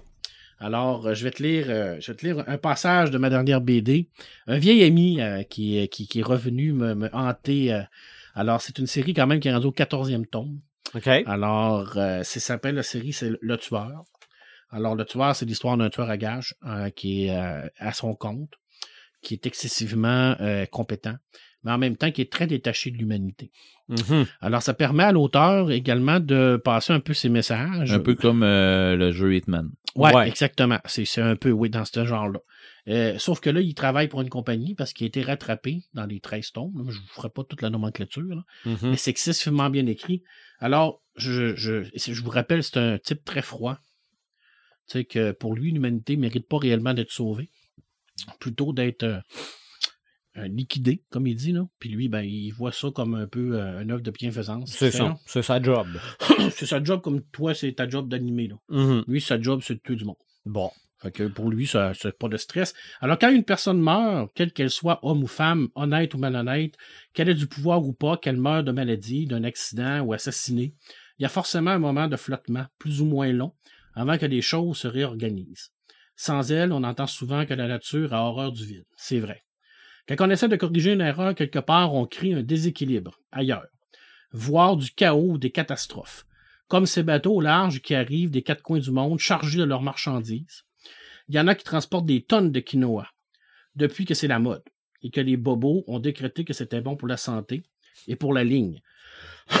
Mais les gens qui sont préoccupés par leur silhouette et leur bon fonctionnement de leur intestin ne se doutent pas qu'ils créent la famine en Amérique du Sud où le quinoa, qui était l'aliment de base des gens modestes, est devenu hors de prix.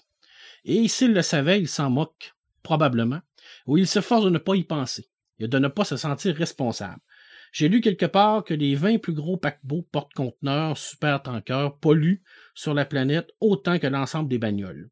Ils consomment des trucs tellement dégueulasses et rejettent une telle quantité de polluants dans l'air et dans la mer que ce sont des catastrophes ambulantes.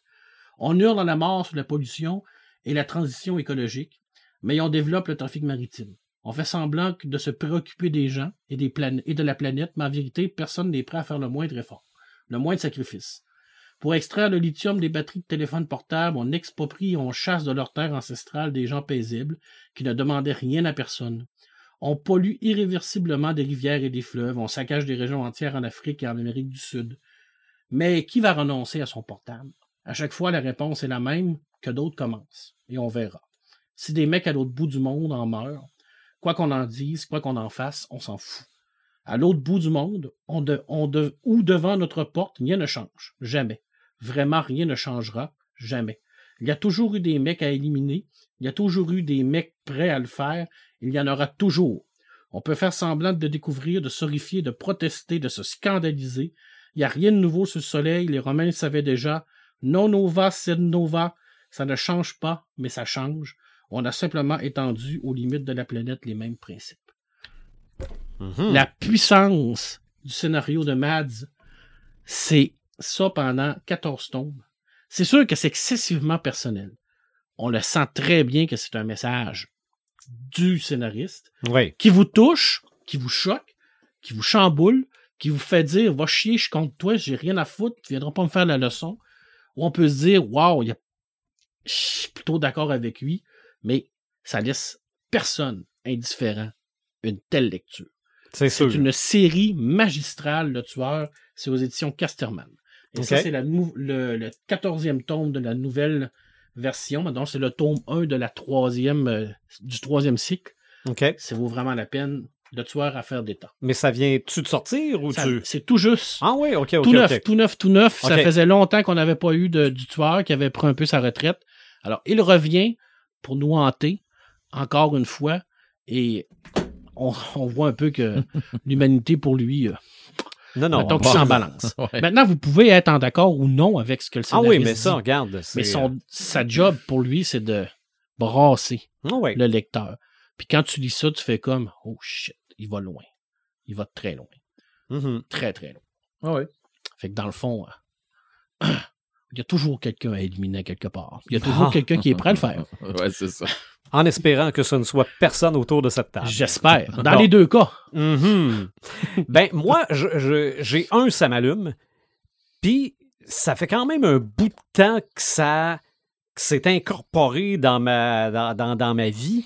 C'est les vinyles de collection. OK? Et je m'explique.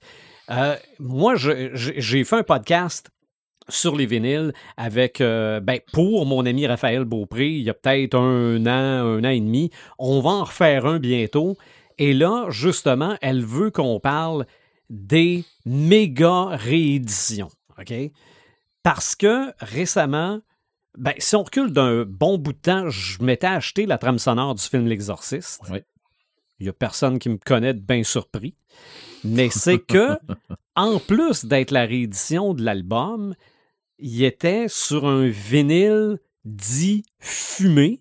Ouais, ouais, il était Donc, weird. il, est comme transparent avec des courants euh, gris-noirs. Euh, la pochette est dessinée différemment de la pochette originale de l'album quand c'est sorti en 73. Donc ça, je m'étais acheté ça parce que oui, je voulais l'écouter, mais je voulais aussi... C'est l'expérience de l'acheter, de l'avoir, puis bon. J'ai aussi acheté les trames sonores d'Avengers Infinity War et Avengers Endgame en six vinyles dont chacun a sa couleur d'une pierre de l'infini. Un look de malade. Euh, Absolument, parce que ça, c'est fait par Mondo, qui, au départ, refaisait des affiches de films, que c'était eux autres qui refaisaient des dessins. là. Et là, c'est eux autres qui ont fait les pochettes. Euh, et là, je viens d'avoir la trame sonore du film Les Dents de la Mer, Jaws.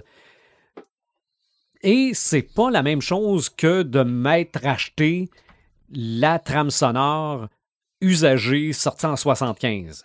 OK? Parce que là, c'est vraiment les bandes enregistrées pour le film. Puis là, j'écoute ça, je capote. Là, je, je revois le film dans ma tête. C'est vraiment la musique qu'on entend dans le film. J'aime ça. OK? Là, cette semaine, j'ai appris, puis peut-être que toi, Red, ça t'intéresserait encore plus. On réédite l'album Paranoid de Black Sabbath parce que cette année, l'album a 50 ans. Mais si on pense à notre épisode 100, tant qu'à y être, on fait pas juste rééditer le vinyle original. Oui, on a réédité le vinyle original, mais on l'a aussi avec en version 5.1. OK. OK? On l'a upgradé. Oui, on l'a remixé en 5.1. Donc, tu as la version originale, tu as la version 5.1 et tu as peut-être 5 saisons de vinyle de plus où c'est des spectacles que Black Sabbath a présentés en OK. Je pensais qu'elle 1970. rajouter avec ça Nativity in Black, puis euh, tu sais, le- le- l'hommage, le, le tribute qu'il avait fait, euh, un paquet d'artistes qui avaient repris genre euh, Typo Négative qui joue euh. Sabbath Bloody Sabbath. tu sais, c'est. Il y a un paquet de tunes là, que. Je pense que c'était euh, Pantera qui ont repris euh, Planète Caravane, euh, puis des affaires comme ça. Tu Mhm. tu te ramasses avec des, des tunes. j'y pense, là, puis j'ai Ouais. pas le droit de ses bras, là. Mais tu sais, c'est tous des chefs-d'œuvre, là, que C'est ça. T'as du monde qui ont repris sans les détruire, tu sais, qui ont, qui ont repris, puis qui ont, sorti- ouais, qui ont fait un hommage, puis Ouais. qui ont, retr- ils ont retombé dans, le, dans, leur style, dans leur style, comme euh, Megadeth qui ont repris Paranoid. Mhm. Tu sais, euh, elle rentre au poste ça, par ça, ça bûche. Oh, mais ouais. c'est ça, c'est que ce genre d'album-là, oui, probablement que je peux m'acheter ça en CD, oui, probablement que je peux écouter ça sur Spotify, mais c'est pas pareil. OK? C'est pas, c'est, c'est pas le même contact, c'est pas. euh, c'est la différence, puis ça, je le disais dans un, dans un podcast sur les vinyles avec euh, Raphaël, c'est, c'est la différence entre une voiture puis un cheval. L'expérience n'est pas la même. C'est, c'est pas. Aujourd'hui, on prend plus de chevaux pour aller travailler. OK? Mais quand on fait du cheval, on a choisi d'en faire. Et c'est ce que je m'en allais dire. On a choisi d'en faire, puis c'est pour aller à des places où normalement tu n'irais pas. OK? Oui, ça coûte plus cher. Oui, ça demande peut-être plus d'investissement de temps parce qu'il faut que tu te rendes jusqu'à ton cheval pour aller en faire. Les vinyles, c'est la même chose, mais pour moi, là, euh, regarde, écoutez la trame sonore de Jazz, là, je capote. Là, c'est, c'est, euh, la- juste la prendre, la mettre. En plus, ils ont fait ça sur des vinyles bleus avec une tache de sang au centre pour donner l'impression que c'est de l'eau avec du sang. Là. Ah non, non, c'est. c'est, euh, parce que c'est, c'est plus fait non plus à la chaîne comme dans les années 70. là. Je veux dire, des, des disques, là, on achetait ça. euh, À 10 cents de 10. c'est, c'est ça, à pocheter, tandis que là, c'est fait. Personnalisé. Ben, pas personnalisé par toi, mais personnalisé à ce qui va jouer. C'est ça, c'est ça. C'est fait avec beaucoup plus d'attention parce que là, tu n'achètes pas ça parce que tu es obligé d'acheter ça. Dans le temps, il y avait juste ça, des vinyles. Donc, si tu voulais écouter de la, de la musique, tu t'achetais des vinyles. Donc là, tu achètes ça pour l'expérience et ils mettent le paquet pour l'expérience. Puis j'ai l'impression que c'est pas le dernier que je m'achète. Des objets de luxe de collection. Oui. Ben, Ah, ouais. je, oui, pour collectionner, mais je les écoute. Ah, mais Ah ouais, c'est euh, vraiment pour. euh, quand je vais voir des shows métal, là, mhm. euh, de plus en plus, euh, ben, là, dernièrement, ça a été tranquille beaucoup. Oui. C'est de, de plus en plus, tu sais, je vois, je vois presque tout le temps avec le, même- le- mon même ami. Puis lui, il a commencé à écouter du vinyle. Ben, Mhm. Ça fait un petit bout qu'il en, qu'il en Ouais. écoute. Et quand il arrive dans les shows, première affaire qu'il va faire, il va voir les stands. Ben, parce que bien souvent, ils ont encore des vinyles. Oui. Ah, Il y Ah a- oui, mais c'est- c'est réédité. c'est ça. Eux autres, là, ils sont rendus que les, les derniers albums qui sortent en CD ou que tu vas voir sur Spotify ou des affaires comme ça, il va les avoir en vinyle aussi. Fait que, puis ça se vend euh, assez cher. Oui. Sauf que c'est au même titre. Comme il me dit, il dit, moi, je ne m'achèterai pas un Hoodies ou je ne m'achèterai pas euh, euh, tu sais, le CD ou des affaires dans le même. Je vais m'acheter le vinyle. un Ça coûte plus cher. C'est Ouais. ça. Ça coûte un peu plus cher, sauf que il dit t'es ailleurs. Ah oui. Ah, mais t'achètes. Il y, y en a qui disent que t'a- t'achètes ça pour le son. Moi, je crois pas à ça. Là. Oui, le son, c'est bon, là. Mais si tu veux du bon son, là, tant qu'à ça, extrait tous tes CD en format sans perte sur un disque dur d'un Tera, là. Du son, tu vas en avoir. Ah oui, mais c'est pas la même affaire. C'est de prendre ça, c'est de le choisir, c'est de le mettre ça à table, c'est de le brosser un peu. c'est- Tu n'as pas la même relation. Non, c'est sûr. Mais euh, regarde, j'en connais aussi là, qui, qui en avaient des collections de vinyles dans les années 70, ne veulent plus rien savoir de ça. Là. Eux autres mettent l'aiguille puis taponner là-dessus. Là. Envoyez. On met, on met des CD à C'est une place. question de choix. Non, oui, absolument. Mais c'est un choix que présentement, moi, je trouve bien, bien le fun. Mhm. Donc, euh, toi, Red, qu'est-ce qui t'allume? Euh, L'annonce de, de Mandalorian avec euh, qui va être pour le, le, le 7 octobre. Mhm. Euh, et on a eu la confirmation. Ben, en tout cas, je sais pas si c'est vrai, là, mais ce que j'ai vu, c'est qu'on avait la confirmation qu'Asuka Tano va y, va y être. Ouais, il y en a qui ont dit que c'était un fake, il y en a d'autres qui disaient que c'était réel. Je sais, c'est ça, c'est pour ça que je sais pas trop, sauf que la date, ça a l'air que c'est vrai. La date, c'est vrai, mais c'est à Sukotano qu'on sait pas. Mais ça, Mais- ça pourrait être là. Mais Rex ouais, serait là aussi. En tout cas, on va, on va J'ai hein. hâte, là. J'ai hâte de voir si c'est vrai. Puis écoutez, euh, moi, j'ai trippé sur une ma- de. Fait On que- a le droit de rêver. Ouais, ouais, Ouais. écoute, euh, j'aimerais juste ça. Puis sinon, ben, qui continue à me mettre du stock que je connais aussi. Pas Ouais. rien que me rajouter du stock qui, qui du stock euh, qui viennent d'inventer là, là. Qui, qui me met du stock pour les, les old-timers comme moi. Mhm. Je, je vais juste être encore euh, bien servi. Faire des puis- liens avec euh, les anciennes affaires. Ouais, ouais, ouais, j'aimerais ça. J'aimerais ça, puis euh, c'est ça. Puis je serais pas pour que. Je, je serais pas contre, c'est-à-dire qu'il qu'il me change, euh, tu sais, qu'il qu'il me, qu'il me parte sur d'autres choses, puis qu'il lâche les Skywalker. Qui, qui lâche. Ouais, mais Ça ça, va aussi finir par lâcher les haters qui. Moi, je mais, pense mais- pas qu'on mais voit dans, le mais dans- c'est ça, mais Non, dans le que- Mandalorian, la première saison, il n'y a aucun lien avec. non, euh, non, non. Mais ce que je veux dire, c'est que que Disney, je, je me suis mal exprimé, que Disney décide de repartir sur d'autres choses que les que ça Skywalker. ça. Ouais. Ça, j'aimerais ça. Je pense qu'on Ben, a moi, fait je pense le qu'à- tour, c'est correct. À Disney, ça va être que ce genre de série-là. Ouais, ouais, puis je veux dire, Mm. S'ils veulent faire de quoi en rapport avec ce qu'on connaît déjà, ben qu'ils continuent avec les, des affaires qu'on connaît déjà. C'est ça. Ou euh, qu'ils nous, qu'ils nous descendent ça euh, dans le temps de Night of the Old Republic ou pendant la guerre des Mandalorians. Ah, ou, Euh, y a ce qu'on n'a jamais vu, c'est-à-dire le monde qui vivait sa Death Star. Et dis une ça, t'en as- série, une Death Star. de ah ça. oui, une série de Death Star. Ça serait le fun, ça. Mais bon. Je pense qu'ils ont fait le tour avec Skywalker. Je pense que c'était Ah assez oui, clair. absolument. Ce que, ce que Kennedy- euh, Kathleen Kennedy a dit, c'est qu'avec le neuvième film, c'était fini. Mhm. Parfait. On a fait le tour. Parfait. Euh, autre, ça m'allume.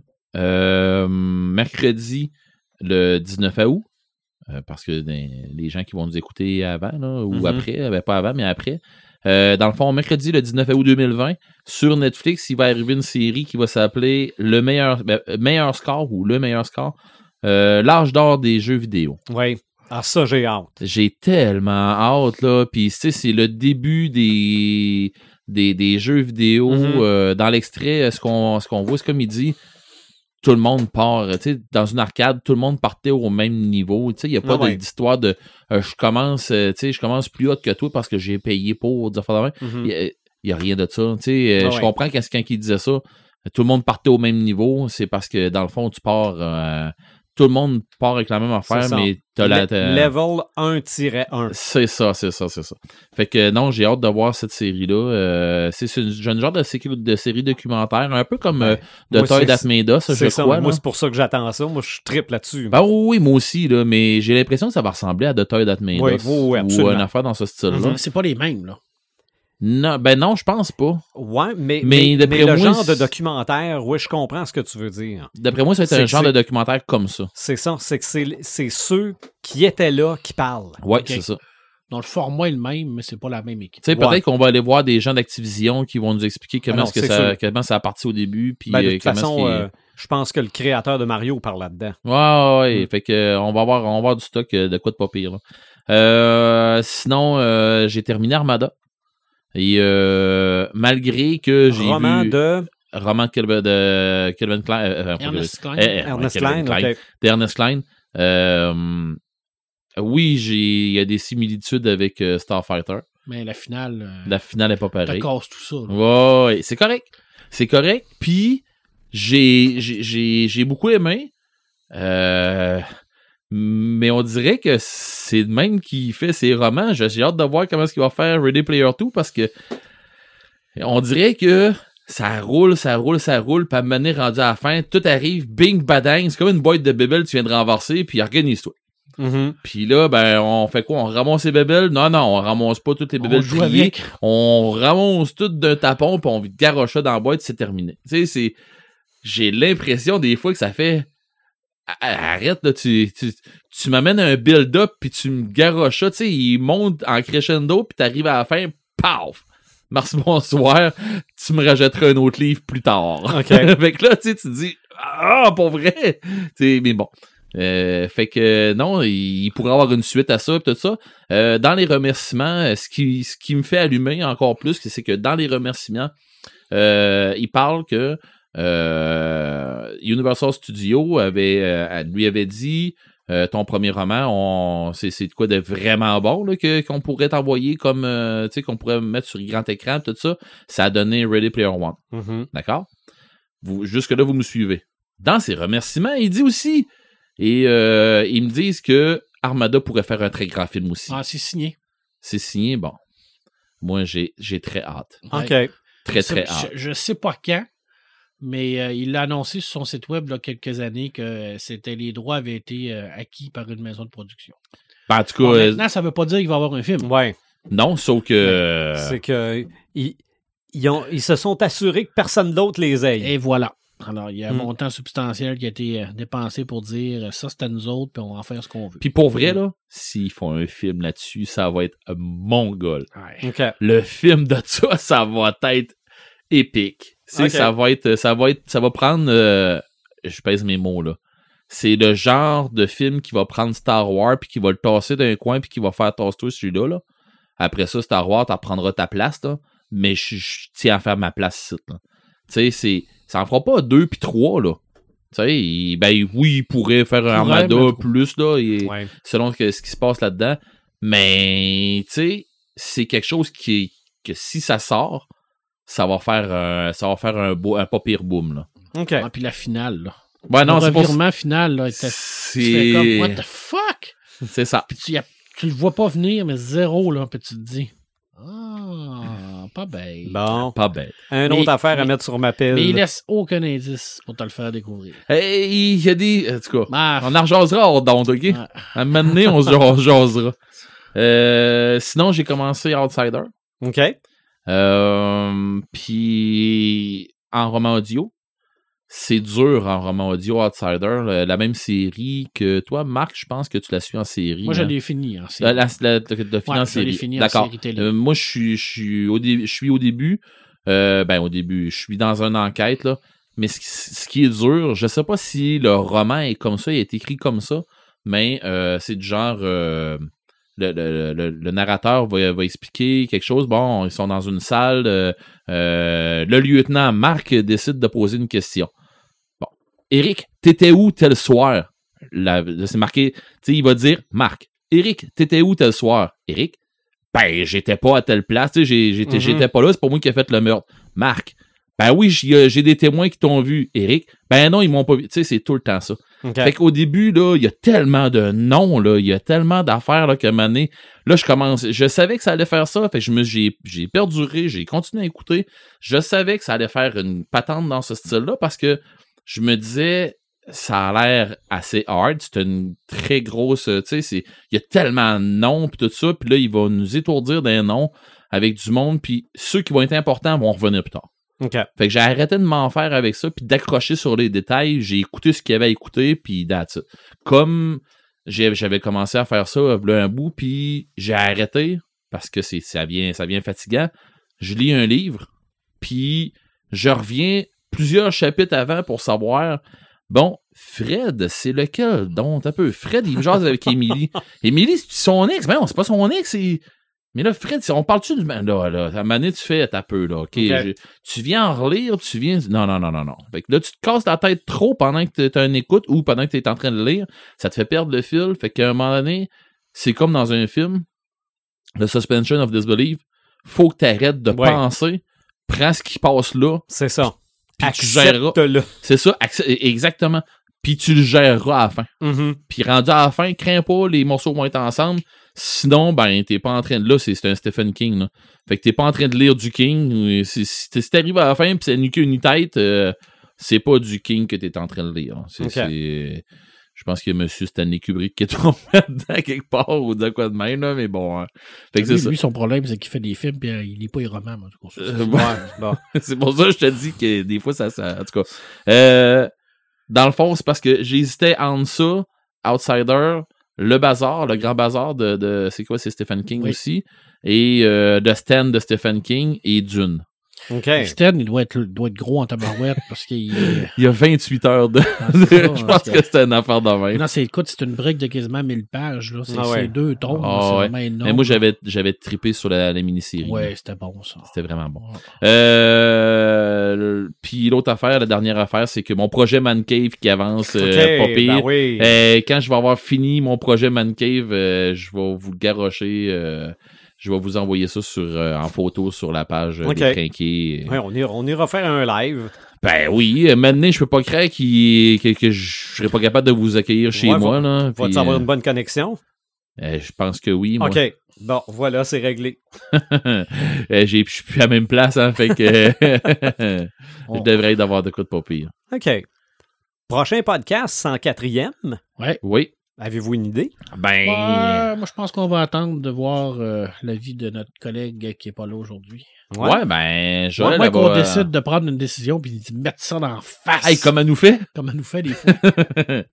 On pourrait. Bon, fait qu'on jase de quoi? J'ai aucune idée. C'est tout elle qui a la tout liste elle du qui a la sujet. liste du sujet. Mais je c'est pas l'idée du loup solitaire. Ouais, mais on vient de faire les duos. Ouais, c'est vrai. Tu sais, c'est pour Ouais, ça que je pensais. Ouais, mais euh, des fois, des fois, on suit un peu. On a été. on euh, peut faire, les- on on a peut été, faire euh, euh, loup solitaire. un bout de temps. On là. peut faire euh, Oui, loup vrai qu'on a solitaire, puis on peut faire, euh, euh, comme je disais, euh, l'arc narratif. Mhm. Pas l'arc narratif, mais euh, le, le, le Procédé procédé narratif. Mais il y a ça le, aussi. le loup solitaire, j'aille pas ça. 104, ça va tomber à- au début du mois de septembre. Trop tard, c'est décidé. Euh, au début du mois, ouais, c'est ça. De quoi? Du mois de septembre. Solitaire. OK. Lone Wolf. Ouais, mais, c'est, ouais, mais, mais, mais de toute façon, Joël va aimer ça aussi parce qu'il y a des louves aussi.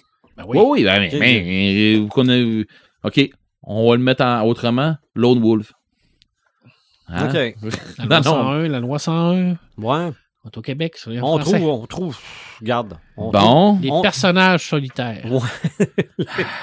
les personnes non genrées solitaires. Non binaire, non. Hey, non, non. OK? Non, non. Moi, j'embarque pas dedans, je suis appelons pas ça- d'accord. Appelons ça le loup Ouais, solitaire. un loup chat, c'est un chat. C'est- l'expression utilisée la plupart du temps. Ouais. pour- Tout à fait. On démystifiera au début du podcast. Avec le glaive de sonneur.